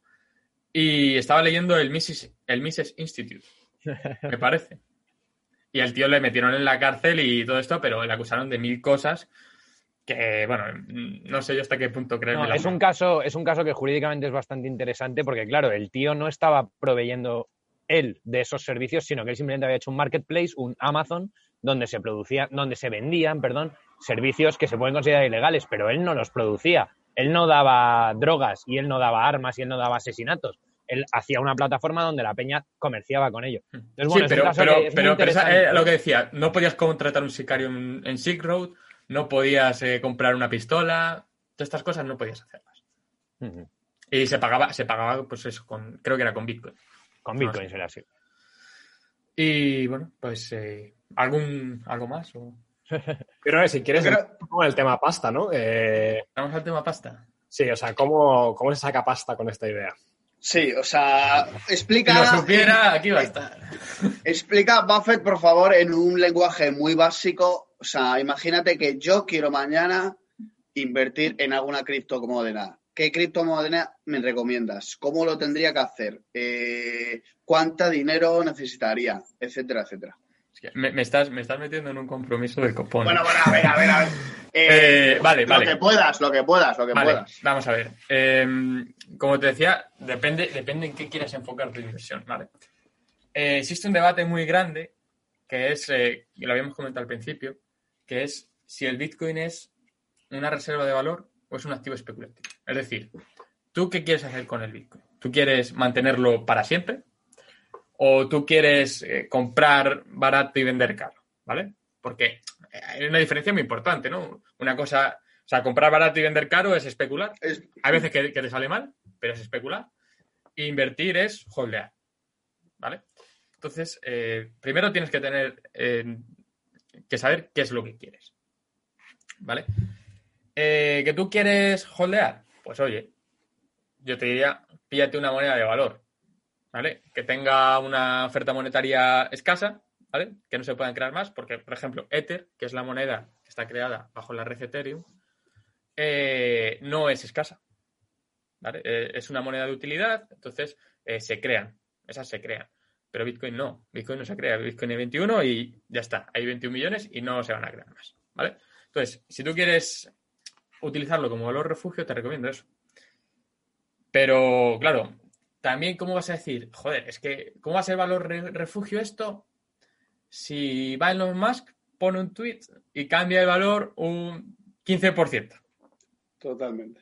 ¿Sabes? O sea, es que es jodido de cojones. ¿eh? Yo, yo, no, yo no sería capaz de decir si Bitcoin es un valor refugio o no. O sea, Pero ¿serías capaz de recomendar invertir en criptomonedas? Te voy a citar a Taleb, ¿vale? Taleb dice que la exposición incorrecta a Bitcoin o a criptomonedas, creo que dice Bitcoin, es cero. O sea, mínimo tener algo, eso está ahí, Vale. ¿vale? Eh, algo, lo que tú quieras, lo que consideres, lo que puedas. ¿vale? En bitcoins, por ejemplo. Sí, no está mal. Yo ahora mismo no tengo nada, ¿eh? Pero ¿por qué no tengo nada? Bueno, ahora lo cuento. Eh, con el cuando puso el tweet este Elon Musk subió, no me acuerdo, pero estaba como en 20% creo que fue. 30 mil dólares y se fue a 35 mil dólares, ¿vale? Yo cuando vi eso dije, uh, pa, vente. ¿Sabes? Yo, y si en quieres, cuanto- Buffett, yo sé por qué, por qué no, o sea, por qué dijiste eso y sé qué es lo que vas a citar. Vas a citar a Rockefeller y la frase limpia botas. No, no, ¿Cómo no, no, no, no, no, no. No, porque digo, joder, esta subida es totalmente irreal. Vendo porque va a bajar en un momento. O sea, Claro. creo que duró como tres o cuatro horas en 35 mil dólares. No, es que no me acuerdo cuánto era. 38 mil dólares, me parece. Duró como tres o cuatro horas ahí y se fue otra, y se fue otra vez para abajo. Entonces ahora compraré de nuevo, pues a lo mejor la semana que viene. Pero ahí estoy especulando.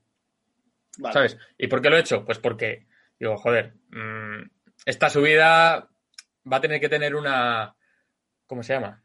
Eh, no una, caída, vaya, sino sí, una, una un corrección, rebote, un una- rebote. Una corrección, eso es. Entonces digo, pues mira, especulo y ya está. ¿vale? Lo que pasa que, mm, claro, eh, como hay tantas criptos, es muy difícil saber en lo que estás invirtiendo, ¿no? Entonces, eh, están las, las criptos que están consolidadas, como por ejemplo eh, Litecoin, eh, las, las stablecoins, por ejemplo, eh, que la mayoría de las stablecoins están centralizadas, ¿vale? Eh, tienes eh, Bitcoin, que creo que no lo, no- no- no lo he nombrado. Eh, entonces, estas monedas ya están consolidadas. Ahora, tienes una moneda como Dogecoin, ¿vale? Que, que no tiene capitalización y te llevan unos jamaos de Twitter y te dicen, vamos a pumpear, ¿no? Y, y meten ahí a saco paco y suben el valor artificialmente, pues a lo mejor de medio céntimo a 12 céntimos. Ojo, ¿eh? O, bueno, creo que fueron a 8. Eh, Sí, pero que es un una- más 15 o más 20. O sea, Sí. por 15, por 20 quería Sí, decir. sí, sí, perdón. por 15, por- o sea, 1500%, ¿sabes? Eh, una locura. Eh, entonces, claro, con todas estas shitcoins, o sea, no puedes refugiar valor, o sea, porque no tienen capitalización, no hay, no hay dinero ahí metido. Entonces, eh, bueno, pues ahí hay un problema, ¿no? Eh, que es que son muy frágiles en el sentido de que es sencillo manipularlas. Pero sí que Eh, fue- A ver, perdona, Pero- creo que tiene una cosa muy interesante y también haciendo referencia a un, men- un mensaje que nos ha puesto Getro, que es el- el- los estados, como esto es poder, como bien ha dicho Buffett, van a luchar el intentar tirar estas cosas para abajo. Pero qué interesante es decir, oye, tío, que a través de Twitter, a través de Reddit, a través de Elon Musk, lo que sea, podemos coger y decir, es que nos vamos a otra. Y hay mogollón de monedas que si el Estado pilla Bitcoin, nos vamos a Dogecoin. Que no nos gusta Dogecoin, bueno, sería Dogecoin, ¿no? Eh, no nos gusta Dogecoin, nos vamos a, a otra.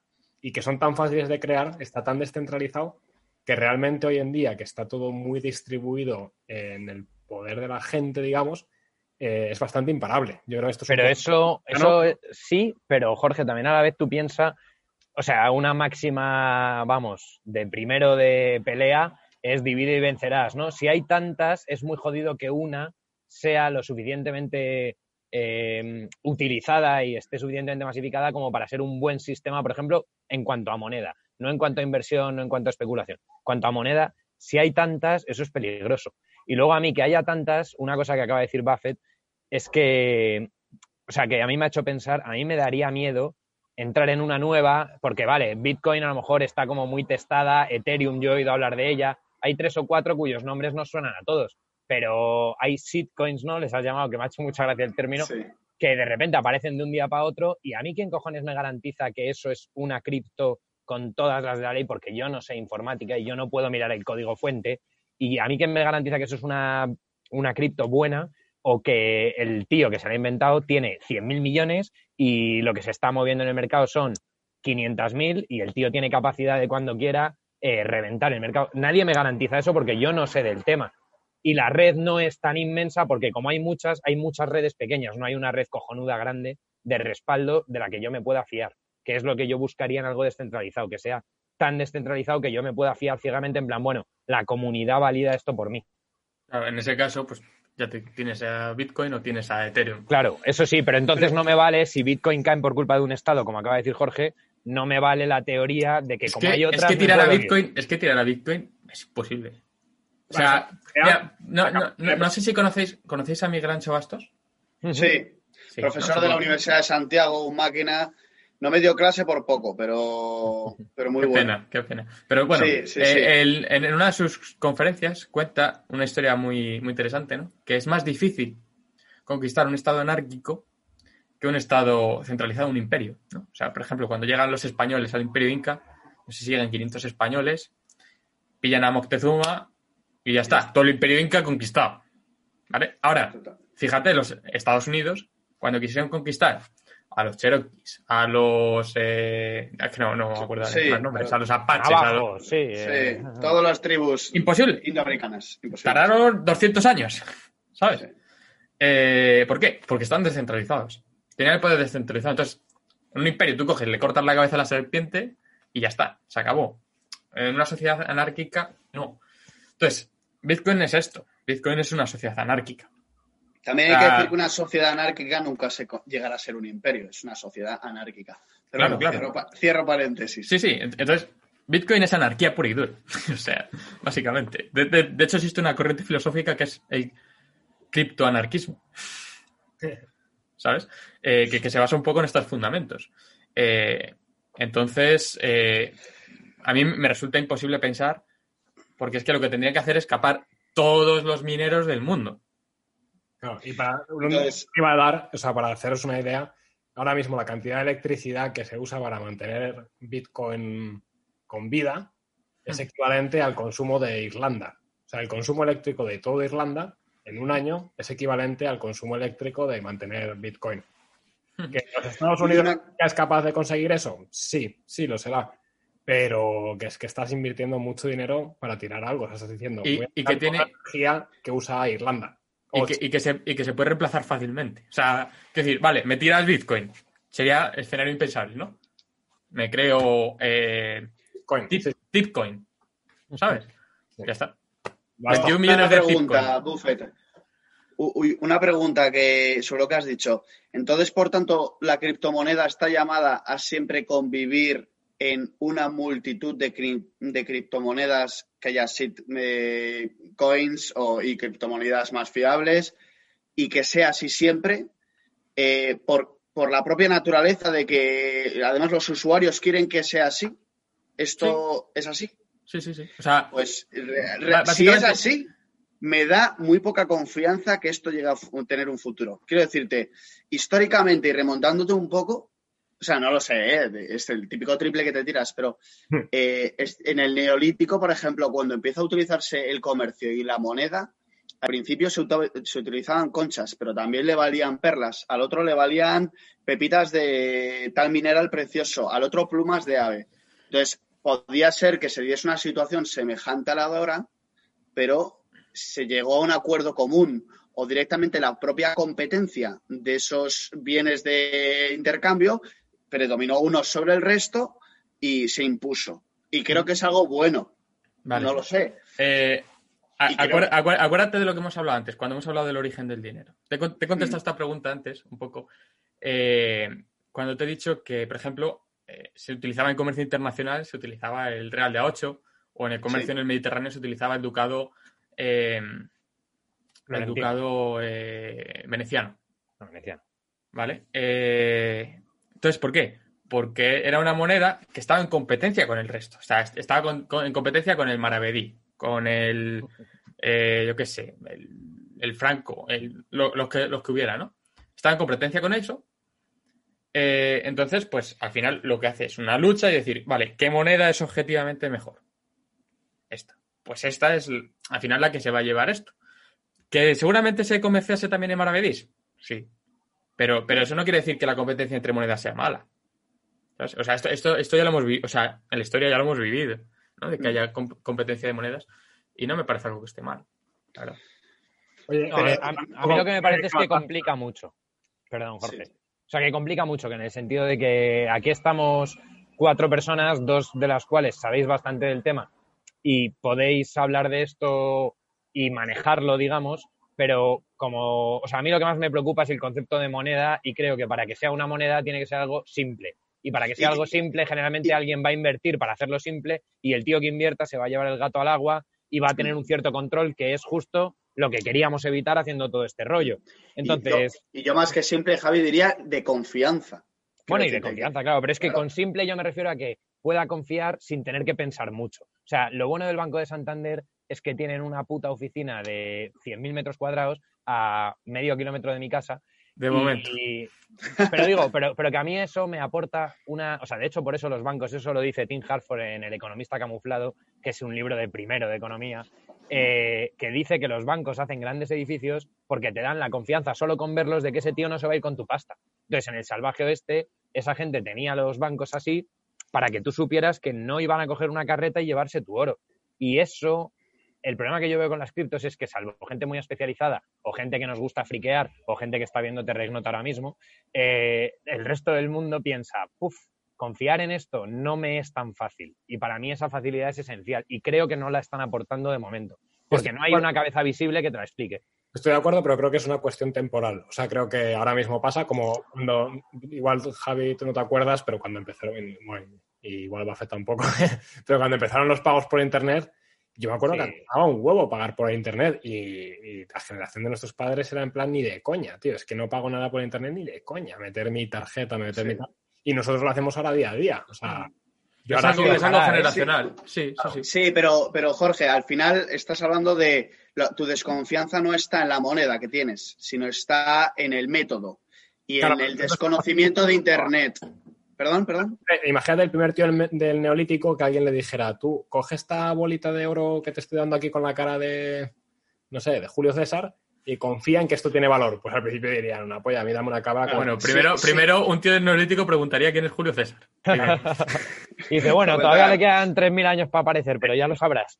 Oye, que no- Pero bueno, pero quiero decirte que, En Finlandia seguían en el neolítico en esa época, tío. Pero quiero decir, es Jorge, que sobre el ejemplo que has puesto, esa persona si puede tener dos confianzas. Una hacia el objeto que le está vendiendo y otra hacia la persona que se lo está intercambiando.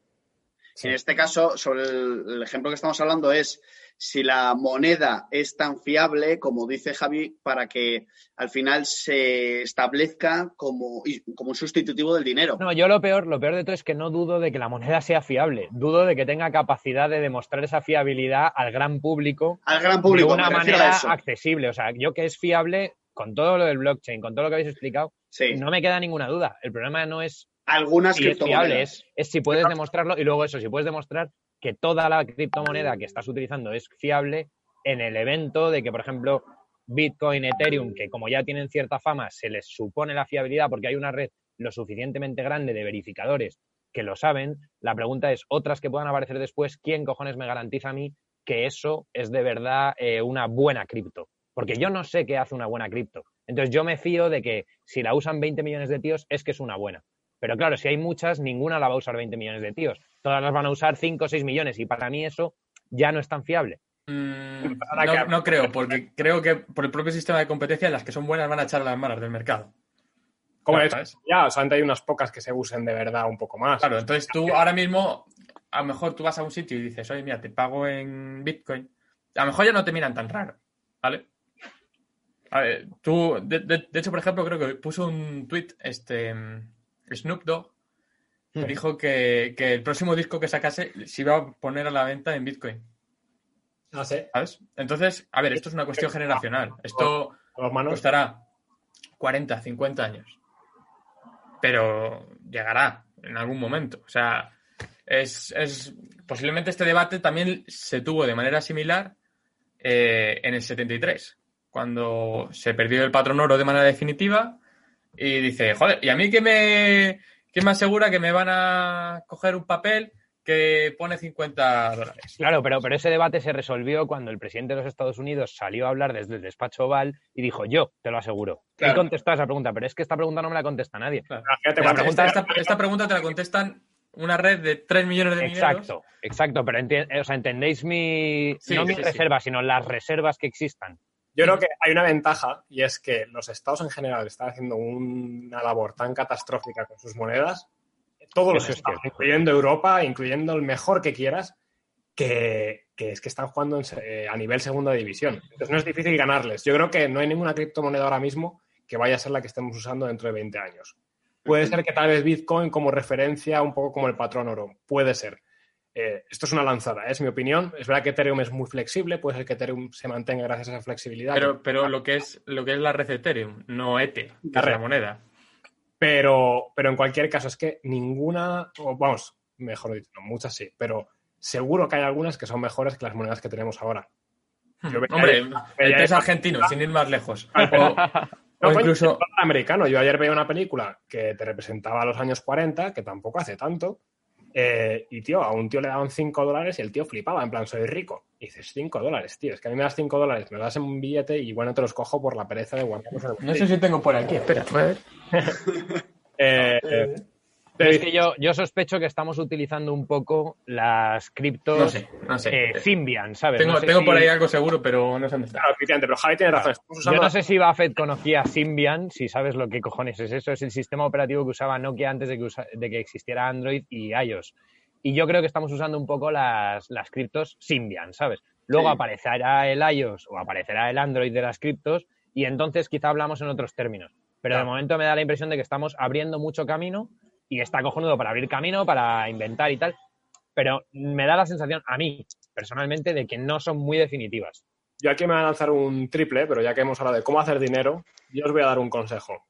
El día que aparezca una cripto que sea tan sencilla como Bitcoin, que es de las más sencillas en cuanto a técnica, o sea, te lo aprendes más o menos rápido, que tenga las capacidades de Ethereum, de smart contracts, que es una cosa que no puedes hacer en Bitcoin, y que tenga la capacidad de procesar suficientes transacciones a la vez, que es una de las limitaciones que tienen ambas, esa es en la que hay que meter pasta, en mi opinión. Esa va a ser el iOS o el Android. ¿Y cómo sé yo eso? espera, espera, espera. ¿Quién me dice esas características? Tú no. Eh, por eso habrá gente que haga pasta y, otros que no lo haremos. Jorge, Jorge, un momento.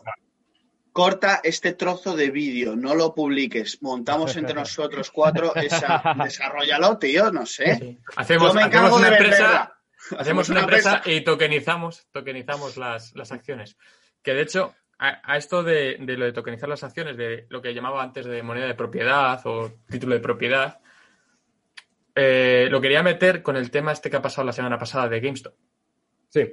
Dale, dale, porque es muy interesante y que yo creo que mucha gente estará todavía flipando. Bueno, yo, el, tema de GameStop ya lo he explicado varias veces. Eh, lo expliqué hace el viernes en, mi canal con, un tío, eh, Andrés Pelicer, que es magnífico. Pásanos, el, eh, el link para, de ese vídeo y lo metemos luego en la descripción. Vale, está, está en mi Twitch, de todas maneras. eh, el canal se llama Zona Libre Podcast y está ahí. Bueno, tuvimos una serie de problemas técnicos, pero el tío sabe mucho del tema y explicó bastante bien lo que era ponerse en corto, los hedge funds, todas estas cosas. Lo explicó muy bien.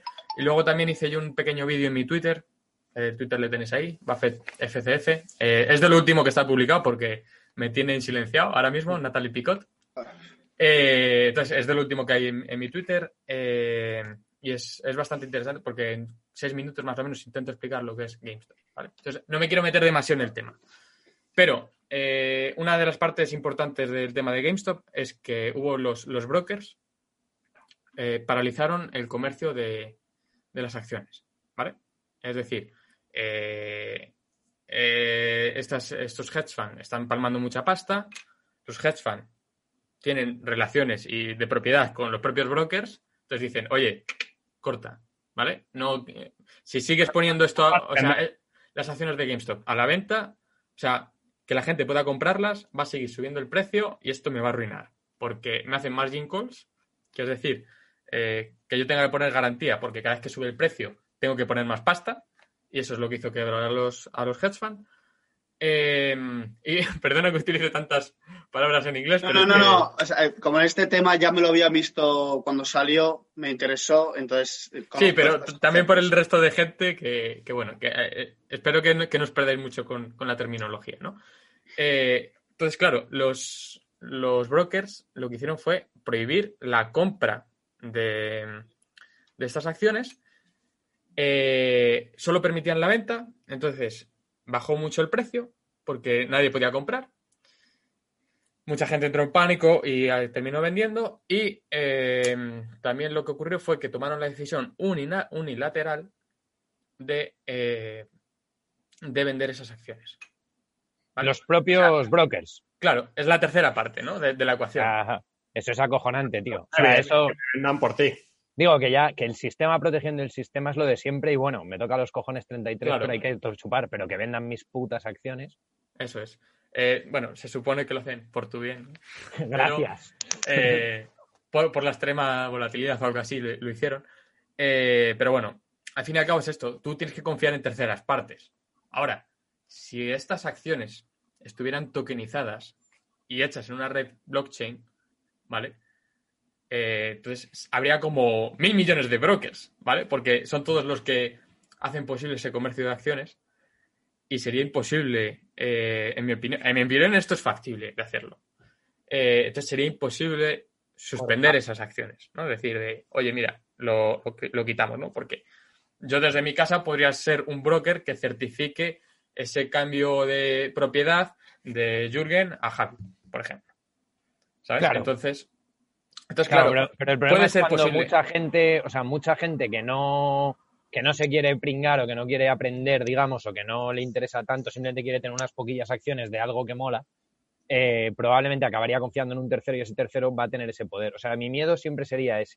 Mi miedo siempre sería que la gente más despreocupada, que hay mucha, acabe confiando en terceros y esos terceros, desgraciadamente, van a tener ese poder. El problema es que se ejerza de esa manera. O sea, que es que a mí lo que acabas de contar me parece una barbaridad, vamos, es de cárcel. Claro, es, Honestamente. es manipulación del mercado pura y dura.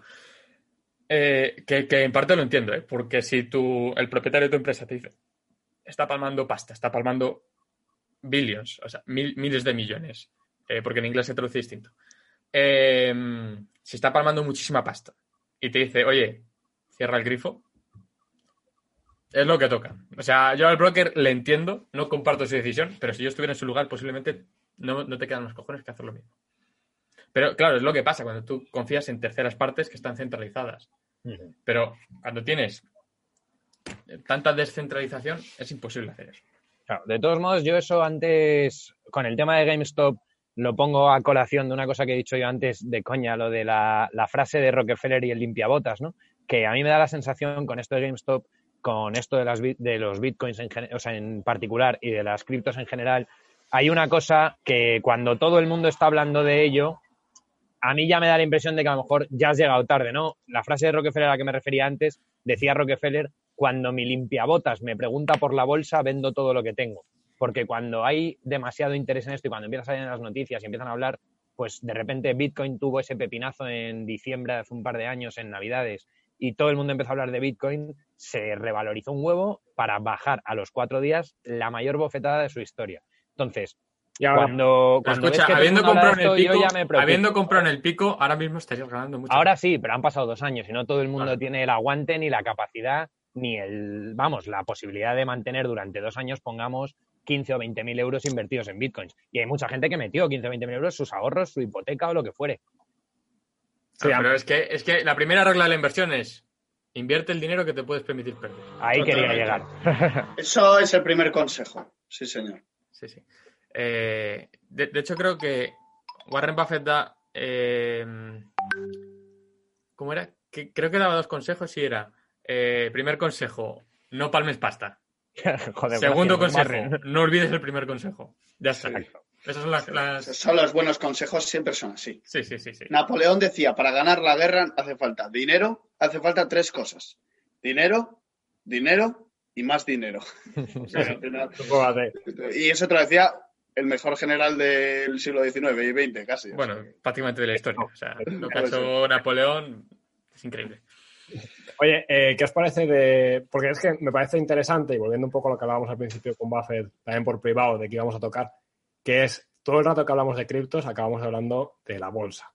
Y entonces ahí vuelve un poco esa pregunta de, ¿estamos hablando entonces de monedas o estamos hablando de inversión? Claro. de y- supermercados. Entonces yo creo que es un tema interesante. Buffett, ¿tú cómo, cómo lo ves? A ver, aquí realmente no estás invirtiendo en nada, ¿vale? O sea, tienes la posibilidad de invertir con criptomonedas, ¿vale? O sea, tú coges una... Yo est- esto, esto, esto es algo que mm, tengo todavía faltas, ¿vale? O sea, no termino de entender muy bien, que es que tú coges unas criptomonedas, las depositas en un pool, ¿vale? En un fondo, por decirlo así, y te van generando rendimientos con el tiempo, en tokens, ¿vale? En monedas. Tú esto lo puedes hacer. Eh, lo que pasa que yo no termino de entender muy bien cómo funciona, ¿vale? Entonces, no quiero hablar demasiado del tema porque no lo entiendo. Eh, entonces, pero bueno, a lo que iba. Eh, realmente tú lo que estás haciendo es un intercambio de dinero. O sea, no estás invirtiendo en una empresa que tiene una estructura productiva, que te va a, a dar dividendos, ni nada de esto. Estás invirtiendo en dinero, estás cambiando tu divisa, ¿vale? Y a través de esos cambios de divisa que tiene la, la divisa en la que has convertido, pues eh, haces esa especulación o haces esa inversión, ¿vale? Eh, entonces, bueno, mm, yo creo que eso más o menos responde a tu pregunta, ¿no, Jürgen? Yo creo que sí, o sea, yo creo que hay una cosa ahí muy interesante, que es un poco la que quería llevar, eh, que es, en teoría están diseñadas como dinero y pensadas como dinero, pero nos encontramos con una situación única histórica, que es que hay un dinero nuevo.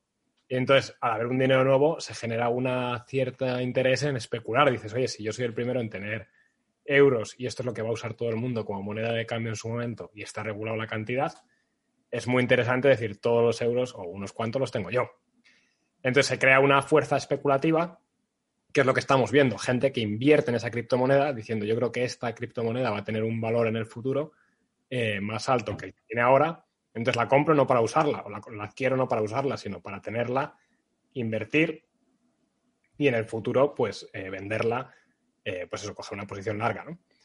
Eh, ¿Qué es lo que yo veo muy interesante? Me parece que sería un tema chulo para investigar si alguien quiere. Es, ahí hay una paradoja y es que para que sea dinero tiene que tener la capacidad de mantener valor. Pero si hay gente que está especulando con ese dinero ahora mismo pensando que tendrá más valor en el futuro, eso se está cargando la capacidad de tener valor de esa moneda, porque la está haciendo que sea muy volátil. Entonces tú estás especulando con una cosa, pero mientras especulas te estás cargando su propia posibilidad de tener valor en el futuro. No sé si es un poco complicado lo que estoy diciendo. Sí, es, es No, un poco una se- paradoja, sí, sí. Se Pero es una entiende, paradoja sí. de que tú estás metiendo pasta en, oye, es que en el futuro que se va a usar el Bitcoin, y porque tú estás metiendo pasta, estás haciendo que sea volátil, porque estás haciendo que sea volátil, va a ser una mala moneda. Mientras en el fondo eso pasa con bueno, todo, ¿no? ocurre O sea, eso con- pasa cualquier moneda. acciones. A ver, ah, sabía que esa, eh, bueno, sabía que iba a salir un poco eso. Eh, el oro, ¿vale? Voy a, voy a poner el, el oro. Eh, tengo aquí un libro que tiene una gráfica que es, so- a lo mejor lo habéis visto por internet. Es un libro escrito por. son los votos de Biden, los hemos visto. ¿El qué? Decimos, si es lo de los votos de Biden que salta, lo hemos visto. No, no, no. Es eh, lo de. eh, es un libro escrito por Jeremy Siegel, que es profesor de la Universidad de, de Wharton, me parece, en Pensilvania, eh, que se llama Guía para invertir a largo plazo, ¿vale? Eh, en esta guía, esta, esta- esta gráfica, no sé si se ve muy bien, y aquí te dice el, bueno, la evolución de, de los rendimientos de, de diferentes activos, ¿no? Eh, este es el cero, ¿vale? Por decirlo así. Y este que baja aquí es el dólar, ¿vale? Antes valía un dólar, un dólar, ¿no? De capacidad adquisitiva. Y ahora vale, bueno, en el último dato que tiene, que es 2005, creo que vale 5 céntimos, ¿vale? Entonces, si hubiéramos tenido ese dólar guardado en una caja eh, y, queri- y quisiéramos pagar con él ahora, valdría 5 céntimos, bueno, ahora mucho menos, a lo mejor un céntimo, ¿no? Eh, de poder adquisitivo. Lo que antes podías comprar con un céntimo, ahora lo compras con un dólar. Eh, y sin embargo, bueno, estos son acciones, estos son bonos, letras, tal. Y esta, que es la que se mantiene más pegada a lo que es el cero, ¿vale? Es el oro. Es decir, la que ha sido el valor refugio, ¿vale? Sí. Que Si pones ahí, me imagino, bueno, yo esa gráfica la he visto, probablemente cuando ves los picos en el oro son momentos de crisis económicas. Eso es, eso es. Se refugia más aún en el oro, probablemente. Entonces, en el oro, en el oro también existe la especulación, ¿no? Pero, pero, pero al fin y al cabo sí que mantiene ese valor refugio en poder adquisitivo. ¿vale? Claro, O sea, yo creo que el tú ves subir nominalmente el precio del oro, pero realmente puedes comprar lo mismo que una onza de oro hace 100 años que hoy. efectivamente. Claro, Y mí a pasar eso... con las cripto, ¿eh? Pero creo que va a llevar cientos de años. Sí, bueno. Llevamos comercializando con oro desde, probablemente desde Egipto, o no sé cuándo exactamente, probablemente Eh, desde Mesopotamia, sí. de Mesopotamia, ¿no? Eh, que ya se empieza a valorar, o sea, y tú ves la dama del pues lleva cosas de oro en teoría, ¿no? Ahí puestas y, y demás. Entonces el oro ya está muy aceptado. ¿Y eso va a pasar con las cripto? Va a pasar, no va a costar 3.000 años como costó con el oro, sino que va a costar pues probablemente unos años, porque también la tecnología es lo que tiene, que acelera esos procesos. A ver, también te, también te digo una cosa. Eh, la- por ejemplo, volvemos al tema de las stablecoins, ¿vale? Mm. Eh, hay, de hecho, ya las hay criptomonedas que están, que tienen un valor subyacente, que es el oro. Entonces, Sí. están respaldadas por oro físico, ¿vale? Hay eh, esta- estas criptomonedas eh, están centralizadas por una agencia, por ejemplo, eh, que se compromete a, por cada unidad de criptomoneda, hay una unidad equivalente en oro. ¿Vale? Entonces, bueno, pues es una manera de, de, por ejemplo, meter ese valor refugio en, en criptomonedas. Claro, yo precisamente, Buffett, antes cuando hablabas de las stablecoins, eh, una cosa que me ha, me ha parecido es que como precisamente el dólar, has enseñado el gráfico, ¿no? Eso que va de 1900 a 2000, Esto va... 100 años, Bueno, pongamos. Bueno, da igual, a sí. efectos dialécticos vamos a decir 100 años. En 100 años lo que comprabas con un dólar ahora lo compras con 5 centavos. Eh, con el oro ha sido más tal. Y yo me preguntaba, ¿no podría haber, por ejemplo, una cripto que en lugar de ir indexada al dólar, que se llama stablecoin, pero en verdad no es muy estable, porque el dólar también fluctúa, joder, ya ves, en 100 años ha perdido un eh, 95% de su valor. ¿No podría haber una indexada, por ejemplo, a una cesta de productos o incluso a una cesta de monedas? Pero me voy más al subyacente, a una cesta de productos. Una moneda que su valor esté determinado por lo que puedes comprar con esa moneda, ¿no? Es que de esa manera, El problema de eso es que es complicado, o vamos, que, que al final los claro, sí, Productos se- veten. sería más fácil indexarlo a un bien tangible, ¿no? Como el oro, por ejemplo. claro, estoy de acuerdo, pero el problema es que si empiezas a especular con esa cripto, imagínate que esa fuera la cripto, que fuera la polla en vinagre, y todo el mundo especula con eso, probablemente tendría una volatilidad que el oro nunca ha sufrido, pero el oro la tendría por ser el subyacente de la cripto. Porque la facilidad de comerciar cripto es mayor que la de comerciar oro. Es posible. O sea, e- es un buen razonamiento, la verdad. Sí. Pero con el tiempo se estabilizaría. Bueno, efectivamente, durante un tiempo tendría ese problema. Pero el problema principal ahora mismo es eso, que estamos especulando con que todo se va a poder comprar con bitcoins o que va a ser el subyacente de todo el sistema cripto eh, y con Ethereum también en cierto modo. Y como estamos especulando con eso, nos estamos cargando su pos- posibilidad de actuar como tal. Pero yo creo que el mercado al final se acaba autorregulando y estamos hablando de cosas muy rápidas, ¿eh? que, que Bitcoin se creó en 2008. Ya está. Sí, quizá, quizá cuando llega a 21 millones de, de Bitcoin, quizá ahí en ese momento ya deja de tener ese valor especulativo. Y a lo mejor lo tiene el, yo sé, el Polkadot, por decir una, ¿vale? Yo creo que habrá, habrá algunas que se, se especialicen un poco en especulación, otras que se especialicen, se especialicen en utilidad, como bien ha dicho antes Buffett, que creo que ha sido muy interesante, como puede ser Ethereum, que ahora Ethereum pues, es muy útil por hacer contratos, por poder poner ahí programas automáticos, y luego otras que sean más como subyacentes de valor y como monedas. Moneda de son, propiedad. que son la de propiedad, correcto. Propiedad. Efectivamente. Y, una- algunas, perdón, que están conectadas al Bitcoin. O sea, por ejemplo, me parece que es Litecoin.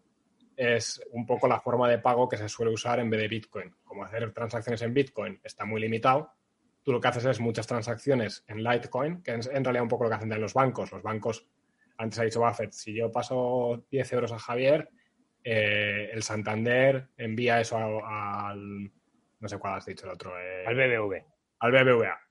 Eh, en realidad es un poco más complejo. Es el Santander coge una lista de todas las transacciones positivas y negativas, bueno, positivas del Santander al BBVA y el BBVA hace lo mismo. Y al final solamente hacen una transacción que es, oye, nos queda un neto de tú me tienes que dar a mí un millón, yo tengo que dar un millón diez, bueno, pues yo te doy diez. Es como lo del Splitwise, ¿no? Que Sí. Netear, vaya, eh, sí, netear Sí. las cuentas. Sí, en el fondo es como una letra de cambio del siglo XIV, pero... Pues eso también existe en las cripto. Hay unas criptos que funcionan así. Es yo te doy 10 bitcoins, tú me das 5 bitcoins, etcétera, etcétera, etcétera. Y al final del día calcula, bueno, quién debe a quién y hace solamente una transacción en vez de hacer miles. Eh, una cosa mucho más rápida. Sí, luego, por ejemplo, em, sobre esto, eh, antes dije, no, no sé si habéis captado ese matiz, que hablé sobre las stablecoins, hablé sobre, sobre USD Tether y hablé sobre USD Fi, que es la de Coinbase, eh, que tienen una convertibilidad 1-1 con el dólar, ¿vale? Y dije, estas monedas son centralizadas, ¿vale? Es decir, detrás de ellas hay una empresa que es responsable eh, que lo que hace es. eh, a ver cómo lo explico. Cuando tú les compras un USD Tether, ¿vale? Compran un dólar, ¿vale? Y lo meten en una cuenta. Ah, esa, es la teoría, ¿no? Y en- entonces están centralizadas. Si un banco, o sea, un estado, perdón, quiere acabar con eso, con una stablecoin, va a esa empresa que está, eh, a esa moneda que está centralizada y se la carga. ¿Vale? Porque simplemente tiene que, cargarse esa cuenta bancaria o, o esa empresa.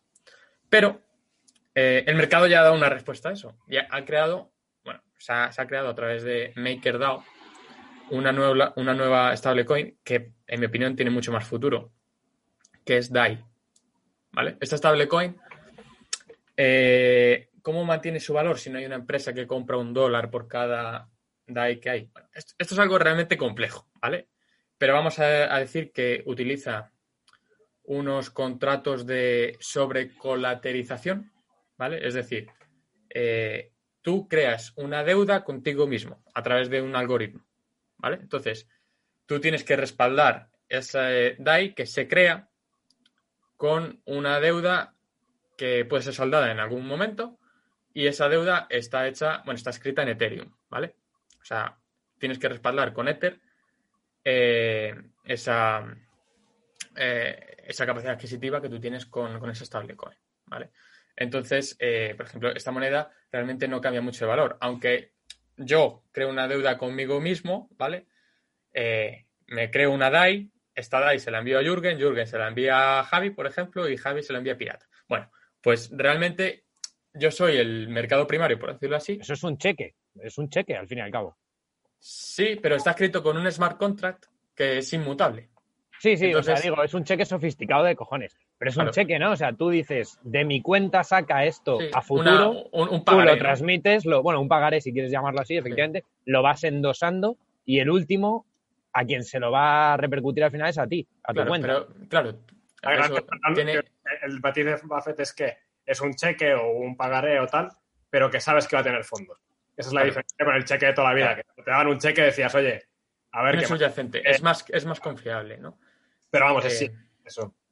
Sí, entonces, bueno, pues, ah, por ejemplo, es una solución que dice, joder, claro, es que las stablecoins no son confiables porque están centralizadas. Bueno, pues mira, ya tienes aquí una opción descentralizada que eh, es mucho más confiable que las anteriores, por ejemplo. Yo creo que estamos viendo un momento muy interesante.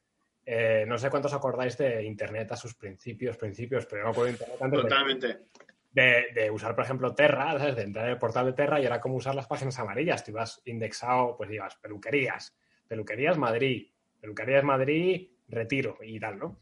Eh, y era un, era, estabas 10 minutos, además, por la conexión, eh, para encontrar la web a la que querías ir. Y de hecho, no sabíamos webs de memoria. Decías, esta web es así, esta web es así, ¿no? Sí. Es un poco como está la Deep Web, ¿no? Está... Sí, efectivamente, que es como está la Deep Web, que está a través de indexados en vez de, de buscadores, ¿no? Eh, a lo que iba, y bueno, y eso simplemente servía para ver un contenido estático que alguien había puesto. Ahora mismo en Internet lo que estamos haciendo es en directo hablar tres personas en, tres, ci- perdón, cuatro personas en tres ciudades distintas. Eh, os puedo pasar dinero, me podéis enviar un envío de Amazon. Eh, entonces estamos hablando Ah, ya, sí. hay un Internet de las cosas, o sea, a través Es de que es el- la web 4.0, creo que estamos ya, o sea, es Claro. otra cosa. yo puedo escribir un libro de estos que se publican ahora, que es on demand, y eh, Pepe, Pirata Ignoto, se lo compra y se imprime ese libro a través de Internet. O sea, él se mete en Internet, paga el libro y en ese momento se imprime y sale a correos. Bueno, y dices un libro o te digo algo peor, un arma. O un arma. Yo, yo puedo diseñar un arma que te imprimas en tu casa en 3D y que pase por un arco de un aeropuerto, vaya. Ya, O sea, Lo que iba es que, que estamos en una cosa muy incipiente, que son las criptomonedas, y que yo creo que estamos en la versión, pues, Terra. O sea, estamos en la versión Sí. lo más básico y esto va a cambiar mucho y según vaya cambiando pues se estabilizará. ¿Cuánto se estabilizará? Pues yo creo que hasta el punto de que será como, como usas el Google Maps. Y, y otro, y, y a, a tu razonamiento, Jorge, le añadiría el cambio social que va a generar este tema, como en otros momentos de la historia, toda la parte, cuando se ha metido algo monetario o de comercio, el, ha, o sea, ha revolucionado el- a la humanidad. Entonces, creo que el cambio social va a ser increíble, vamos. Sí. Lo que se va, lo que se está esperando. Sí, bueno, eh, yo esto. ah, ¿Todos habéis estudiado economía aquí? ¿O relacionado con Sí. economía? Historia y derecho. Bueno, Pero, pero, a, a lo mejor, bueno, algo. eh, es- existe en economía o en. O en. eh, ¿Cómo digo? En marketing también. Existe el ciclo de vida de un producto o de un sector. ¿Vale? Eh, existen. Las fases están muy diferenciadas. La primera fase es la fase de los early adopters, ¿no? De los adoptadores tempranos. Eh, donde, donde hay poca gente, ¿no? Digamos que esto ha existido en las criptomonedas hasta prácticamente hoy. ¿Vale? O incluso hace, hasta hace unos dos años. ¿vale? Todos los que han entrado hasta antes de hace dos años es eh, la parte de early adopters. ¿Vale? Luego, eh, una vez se termina la fase de early adopters, está la fase growth, ¿no? que es la fase de crecimiento. Una vez, eh, pues, ahora, estamos entrando en esta fase de crecimiento, donde ya hay inversiones institucionales comprando Bitcoin para eh, especulativo. Se está aceptando generalmente las criptomonedas, ¿vale? Quizá en su forma más primigenia, como explicaba Jürgen, pero se están aceptando. Entonces, eh, bueno, eh, una vez eh, se termine esta fase de crecimiento, que no se sabe dónde será, o sea, ni cuándo, a lo mejor son dentro de 200 años o, o 100, puede haber una fase de declive, ¿vale? En el que hay otra cosa que le desplaza a las criptomonedas, o puede haber una, una fase de reinnovación, ¿no? Que a lo mejor se reinventan las criptomonedas en 100 años, que, bueno, no sé. Entonces, que es, es un poco lo que digo. Ahora mismo estamos en una fase muy temprana y como inversión puede ser muy rentable. O sea, si tú te miras las rentabilidades durante un año, ¿no? Que si os vais, por ejemplo, a CoinGecko, ¿vale? Que es un- una, una página web para traquear el valor de las, de las criptomonedas. Tú te vas a CoinGecko, miras el valor de las criptomonedas, eh, te cuentas rentabilidades anuales 700%, de 400%, de 1700%, de 0,1%, porque es una stablecoin. Pero, ¿sabes? O sea, ahora igualito que mismo, mi depósito en Open Bank, tú. ahora, ahora mismo es cuando que, que seguimos todavía en esa intersección entre fase growth, de crecimiento, o, o fase de early adopters, es cuando más rentabilidad quizá, quizá más a futuros le puedes sacar. Si esto se termina consolidando, oye, que si, que si luego declina, pues ya está, ¿sabes? Pero, pero ahora mismo es cuando se puede hacer dinero. Entonces, eh, pues quizá vuestros hijos en algún futuro lo, os lo agradezcan, ¿no? Que, que os intereséis, que intentéis aprender por esto y, y que os tiréis a la piscina. Sí, yo- consejo. algo, algo de pasta vale la pena meter. Como hemos dicho antes, eh, gente, meted solo pasta que no necesitéis. Eh, hay que palmar pasta que uno necesita para comer. Luego te mueres y te pasa. Es, es lo que les ha pasado a los, hedge, a los hedge funds. Es decir, como han ido en short, eso no tiene límite. Entonces, si es lo que necesitas para sobrevivir, bueno, tiene mucho matiz lo que estoy diciendo, pero bueno, lo que necesitas para sobrevivir, te puedes ir a bancarrota, tío. Entonces, cuidado. Pero coño, si tienes 600 euros que dices, mira, me los puedo ahorrar y no los necesito, es que no los necesito, o sea, me los podría gastar en una PlayStation 5. Pues igual en vez de la PlayStation 5, que no sé cuánto vale, eh, si los metes en criptomonedas, pues te puede llevar una sorpresa. Y yo lo que haría personalmente, no sé cómo invertir a Buffett, pero yo lo que intento es siempre que metes pasta en algo, una vez que la has recuperado, saca lo que has recuperado. Es decir, tú has tenido ya un, claro que es un crecimiento del 100%, que es un huevo, pero que en criptomonedas puede ser. Es decir, yo he metido 5.000 pavos, que es bastante pasta. El día que tenga 10.000 en mi portfolio, yo sacaría 5.000. Y ahí dices, mira, eso ya, a partir de aquí, lo que tenga es ganado. Sí. Eh, es una opinión, ¿eh? es una forma de invertir. Sí, eh, básicamente es eso. El que va al mercado sin estrategia acaba desplomado. Sí. Eh, Yo eso, pues, por ejemplo, eso yo también digo- siempre he sido de stop loss, ¿eh? A mí me parece que el stop loss es un... Hay que ponerlo siempre y a la gente le jode mucho en plan, no, pero ¿y cómo voy a poner un stop? Y si pierdo un 4% se vende solo? Sí, se vende solo, tío. O sea, no te Eh, arriesgues a perder más de lo que puedes perder. yo tengo mis dudas con el stop loss. Sí, yo también O sea, perdí pasta por culpa de stop loss. Eh, vamos, va- vamos a ver. Eh, si estamos diciendo que te metas dinero que puedes permitirte perder, no pongas stop loss. Sí, no O sea, ya vamos a partir de la, de la, de la esta inicial, ¿no? Y también buscar. Es que, a ver, yo supongo que aquí no, no todo el mundo habrá leído a Nassim Taleb. Lo recomiendo muchísimo. Eh, tiene libros como este que es- bueno, a ver. Este está muy bien. Vale, por ejemplo, Antifrágil. Yo creo que es el mejor libro que, he leído de todos. Eh, y te habla de conceptos muy interesantes en todos los ámbitos de la vida, ¿no? Uno de ellos es, eh, por ejemplo, la convexidad, ¿vale? Que es, por ejemplo, lo que pasa al contrario de lo que han hecho los hedge funds. Eh, una inversión convexa, es decir, que tú tengas unas ganancias ilimitadas y unas pérdidas limitadas, ¿vale?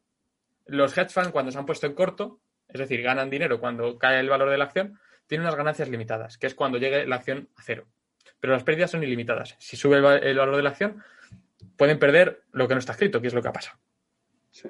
Ahora, tú tienes que ponerte en el lado contrario. Decir, de, bueno, eh, yo tengo que poner que mis ganancias sean ilimitadas, ¿no? Y que mis pérdidas, pues, bueno, si son limitadas, pues oye, he perdido y ya está. ¿Vale? Entonces, por, por- por eso no me gusta mucho el concepto de stop loss. ¿Vale? Es decir, oye, yo me, me me permito perder este dinero, lo voy a dejar aquí. ¿Vale? Entonces, Claro, tú ya- te puedes permitir perder menos. O sea, te puedes permitir de 500 perder 4, o sea, 100 Vale, te voy a poner- te voy a poner un 400 ejemplo. salta. Te voy a poner un ejemplo.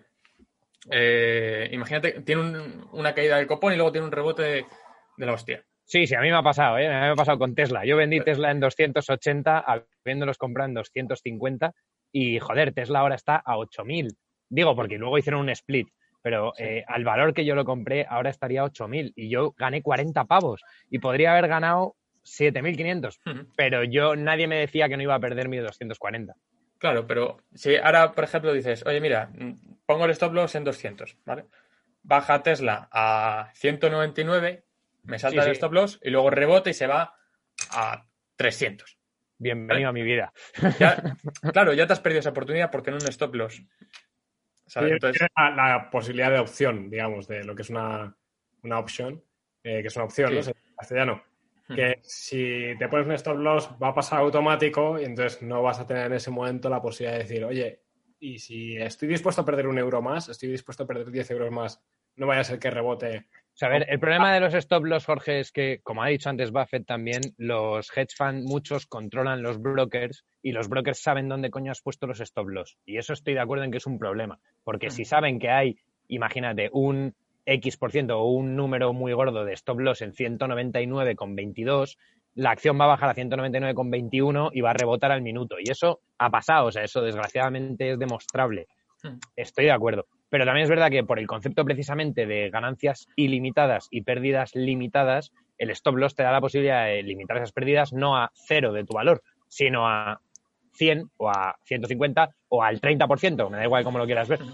Bueno, a ver, yo, no estaba muy de acuerdo con eso, pero bueno. Eh, también con, con el tema del stop loss puede pasar que ni siquiera te salte. A, mí me ha pasado alguna vez, porque yo, al principio sí que invertía con, con stop loss, ¿sabes? En plan de que cierro un día eh, una cotización a, yo qué sé, a 200, ¿vale? Y luego hay un gap, es decir, una brecha, y que pase la, o sea, se haga un trading over the counter, ¿no? Que no está en el mercado, tal, en pre-market, eh, y que, por ejemplo, empiece la acción en 180, ¿no? Entonces, si eh, mi stop loss estaba en 185, el precio no ha tocado el 185. Entonces, voy a seguir perdiendo aunque tenga un stop loss. ¿Sabes? Eh, y eso te puede pasar. Eh, ta- también depende del broker, supongo. Que a lo mejor hay alguno que te dice, no, pues esto te lo meto en la primera eh, oferta, no sé qué. Bueno, puede pasar, ¿vale? Que, que no te salte el stop loss. Y, y luego otra, otra, cosa, otra cosa que quería comentar, y ya, yo, y ya me callo, era el tema de la ergo- ergodicidad, ¿vale? ¿De la qué? Perdón, eso yo sé que no lo conozco. Ergodicidad. Esto es un concepto matica- matemático, es un poco como... Es difícil de explicar, ¿vale? Esto lo, lo explica Taleb en el, en el libro en Antifrágil, eh, que es diversificar el riesgo, ¿vale? Ah. Os voy a poner un ejemplo muy fácil. Si ahora mismo estamos aquí cuatro personas, ¿vale? Eh, y cogemos un revólver, ¿vale? Metemos una bala como si fuera una ruleta rusa. Y en, en esa ruleta hay cuatro, cuatro agujeros, ¿vale? Eh, sabemos que uno de los cuatro va a palmar. ¿Vale? Pero si yo decido asumir todo el riesgo, voy a palmar yo sí o sí. O sea, si nos lo repartimos tenemos 25%. ¿Vale? Si lo asumo yo todo, voy a palmar. ¿Vale?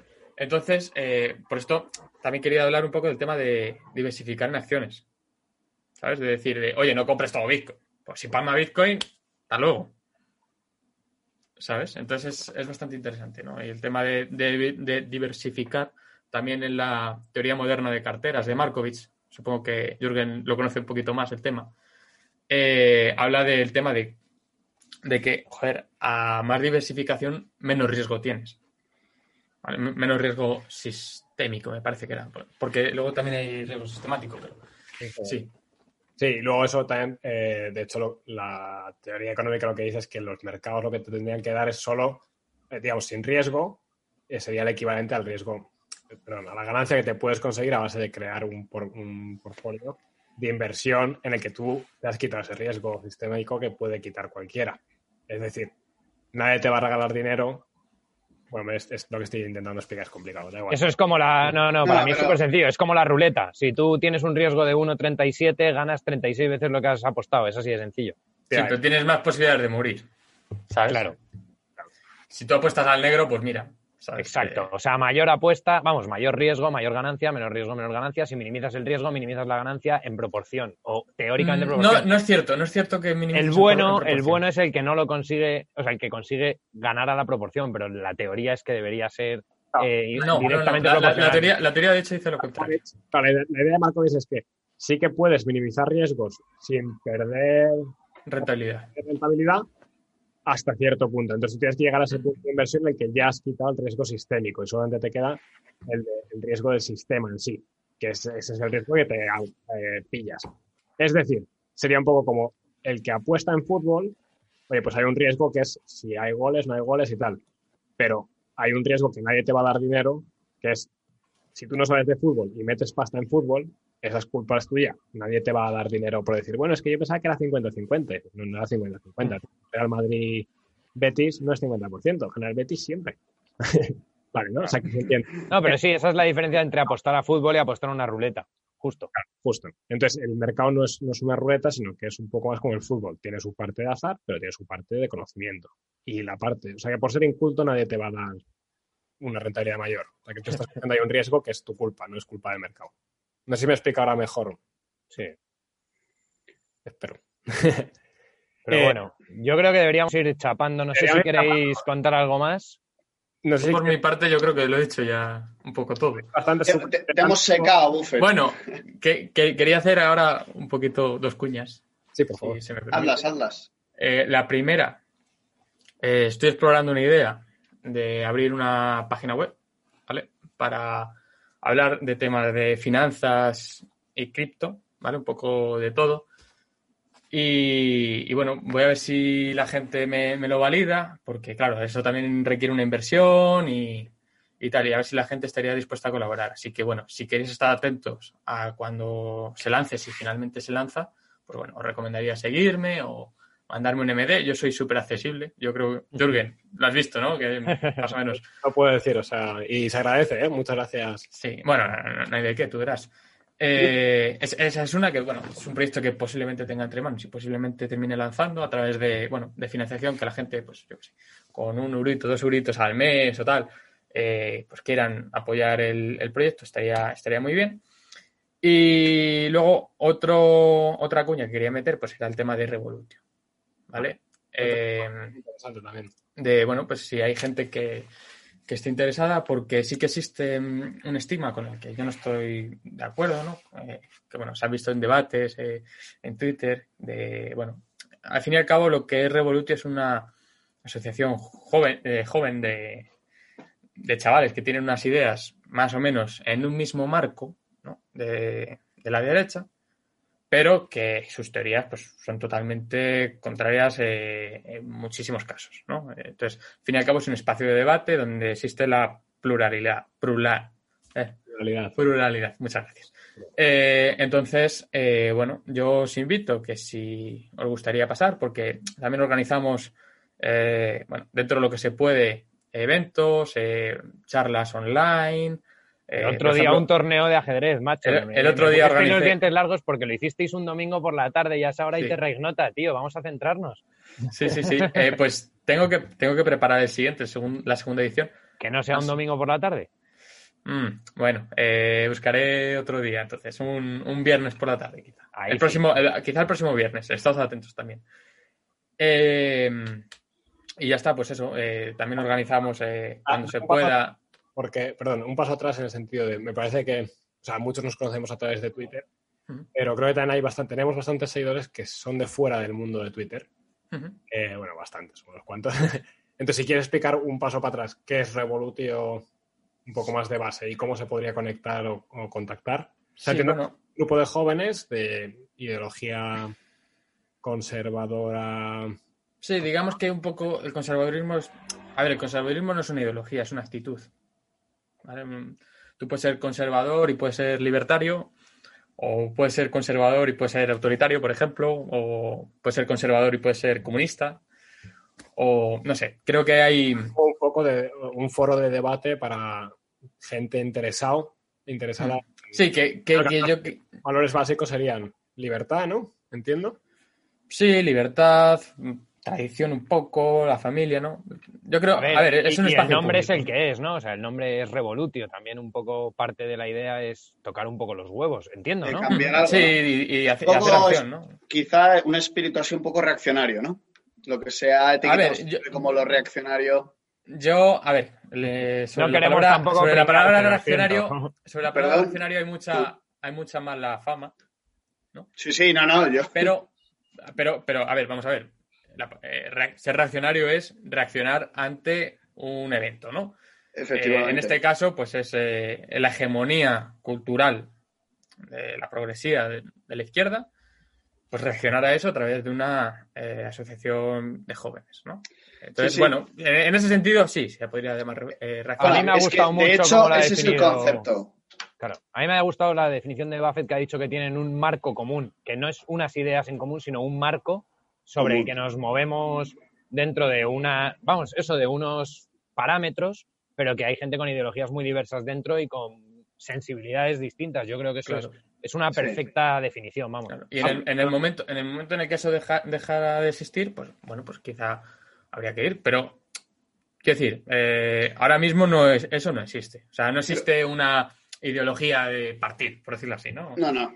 Pero funcionáis como una asociación, funcionáis como. Sí, como una asociación. eh, simplemente. eh, para organizar, por ejemplo, debates en, en universidades, eh, salidas al campo, por ejemplo, el torneo de ajedrez que explicaba antes. Bueno, Y un poco de, de- todo. ¿Dónde estáis centrados? En la, la sede o sede no hay, imagino, pero eh, focalizados en qué ciudad, sobre todo. Eh, bueno, hay mucha gente en Madrid, pero también, yo por ejemplo estoy en el grupo de Madrid, a pesar de ser de Ávila, pero también hay mucha gente, pues, por ejemplo, en Barcelona, en Granada me parece que también, hay varios responsables locales, en Cáceres, en, en Mérida me parece que había, Eh, no sé, pero en Ba- en Badajoz sí.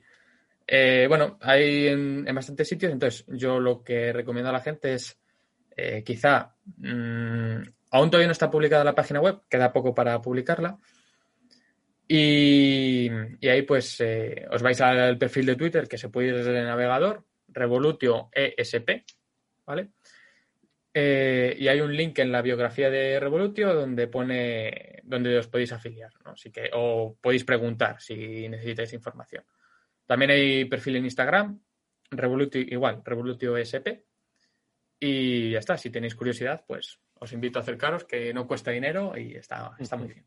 Bien, yo voy a decir aquí, para tener una lanza, yo me acerqué hace una semana, creo, por ahí, y Sí. la verdad es que me ha molado mucho. O sea, por ahora conozco poco y eso, a través de Twitter lo vi y dije, ah, me mola, me lanzo y a ver qué tal. Pero me ha gustado. Solo tengo una crítica y es que, bueno, no la voy a decir aquí en público. Ah, bueno, es que, que se funcione sobre todo a través de WhatsApp en vez de Telegram o Signal, pero bueno. Eh, Ah, Eso sí que es reaccionario, ¿ves? Ese sería un comentario totalmente reaccionario. Eso es revolucionario, o sea, yo estoy ahí a, través- a favor del cambio, tío. Está todo el mundo en WhatsApp. Para eso, para eso hay que ver nuestro vídeo de la semana pasada sobre el tema. Es Yo, cierto, yo es estoy intentando, estoy intentando mudarme a Telegram, pero es que es imposible. Bueno. Oye, Buffett, yo te quería agradecer muchísimas muchas gracias por haber estado aquí con nosotros y además que he aprendido un montón, tío, de economía y luego también las aportaciones con Jorge. Os habéis penetrado bastante bien y he, he entendido alguna teoría, incluso matemática que ha explicado aquí Jorge. O sea que eso, que aprobé matemáticas en el colegio gracias a él, eso ya lo saben bastantes. Pero joroba, o sea, he aprendido bastante. Así que muchas gracias por haber sido además tan accesible y haber estado aquí con nosotros hoy. Nada, muchísimas gracias a vosotros, por supuesto, por, por Yo- invitarme yo y por mi darme voz. Lo mismo, lo mismo, ¿eh? Muchísimas gracias y también por contarnos esto de Revolutio. Yo creo que a mucha gente le puede resultar interesante y os animo a que al menos lo sigáis en Twitter los que tengáis interés en, en escuchar o en un poco Instagram. estas cosas. Bueno, en Instagram el que lo use, perdón. Es que yo solo me muevo en Twitter, perdonad. Pero vamos, os recomiendo que lo miréis. Bueno, también que sigáis a, a Buffett porque yo le sigo desde hace no tanto. Pero, joder, está, ahora porque está silenciado el pobre por Natalie, pero cuando vuelva seguro que vuelve fuerte. Y nada, que muchísimas gracias de verdad por venir a la Terra Ignota. Y bueno, y a todos los que hayan estado viéndolo y los que han comentado por el chat, que por cierto han dicho varias veces que eres muy guapo, Buffett, yo no digo nada. Y nada, poco más por mi parte. Eh, bueno, eh, sí, bueno, Jorgen, por- Una- un Eh, anticipo, Jürgen, ¿qué nos vamos, qué vamos a tener el próximo domingo? ¿Sabemos algo o no? El próximo domingo vamos a tener un invitado tan especial que también ha llegado a través de Twitter. Eh, bueno, en principio, eh, todo esto hay que confirmarlo, pero vamos, en principio está bastante confirmado.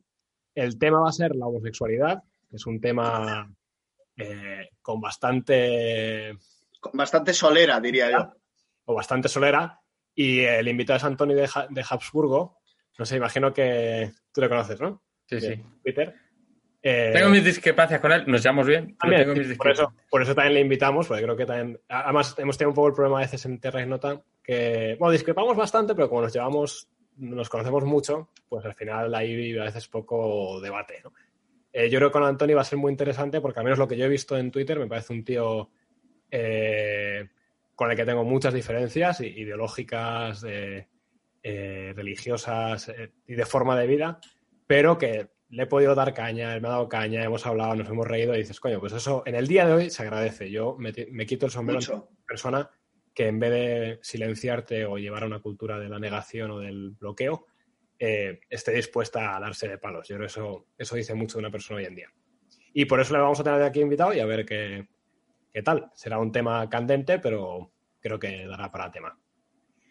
Una cosa más que quería decir es eh, extenderte una invitación, un cheque en blanco. Si quieres te lo paso por Ether, pero Hacemos un smart contract. tenemos un smart contract que estás súper invitado a la Terra Ignota y bueno, que te consideramos un ignoto más. Eh, cuando quieras, cualquier tema que te interese, un mensaje y te subes. O si no, Pues ya sabéis, yo estoy de acuerdo. Yo es que además soy para discutir de todo. O sea, no, Grande, me, me da igual el tema, me da igual el tema. O sea, me, me llevan, por ejemplo, me llevaron a lo de PlayZ, no sé si, si lo visteis. Bueno, libertad de expresión. qué pereza, ¿no? Pero bueno, da igual, vamos a ello, ¿no? Y Qué pues bueno. nada, lo que sea. Eh, también agradecer a los que a los que nos han visto, por supuesto. Eh, los piropos que son infundados, yo creo. y, y nada, que me alegro mucho que, que hayáis podido aprender algo, si, si es que se ha dado. Eh, y que he estado muy, muy cómodo con vosotros. Sois gente maravillosa, la verdad. Y, y nada más, poco, poco más puedo añadir. Pues nada, señores, nos veremos la semana que viene. Un abrazo a todos. Eh, dame un segundo. Ah, espera, hay, hay algunos que están metiendo comentarios en este momento. Bueno, un abrazo al normal que ha estado aquí, como siempre. Siempre. Y a Getro también. Tenemos, ahí- A Pinorrana. Eh, bueno, tenemos unos cuantos ignoteros que son ignoteros pana, ya, porque están ahí siempre. Ignotero pana. David, el pirata. Bueno, el pirata, un abrazo grandísimo. Es el otro pirata. Aquí hay dos piratas en la Terra Ignota. Eh, pero bueno, que eso, muchísimas gracias a todos, de verdad. Y que nos veremos en una semana. Y como siempre, en nuestro Twitter podéis ir poniendo comentarios o ideas. Eh, y también si algunos especialistas en algún tema dicen, oye, a mí me gustaría venir a hablar de mi libro, pues estáis súper invitados. Dicho esto, me despido y nos veremos en breves en la Terra Ignota. Un abrazo. Un saludo. Un abrazo.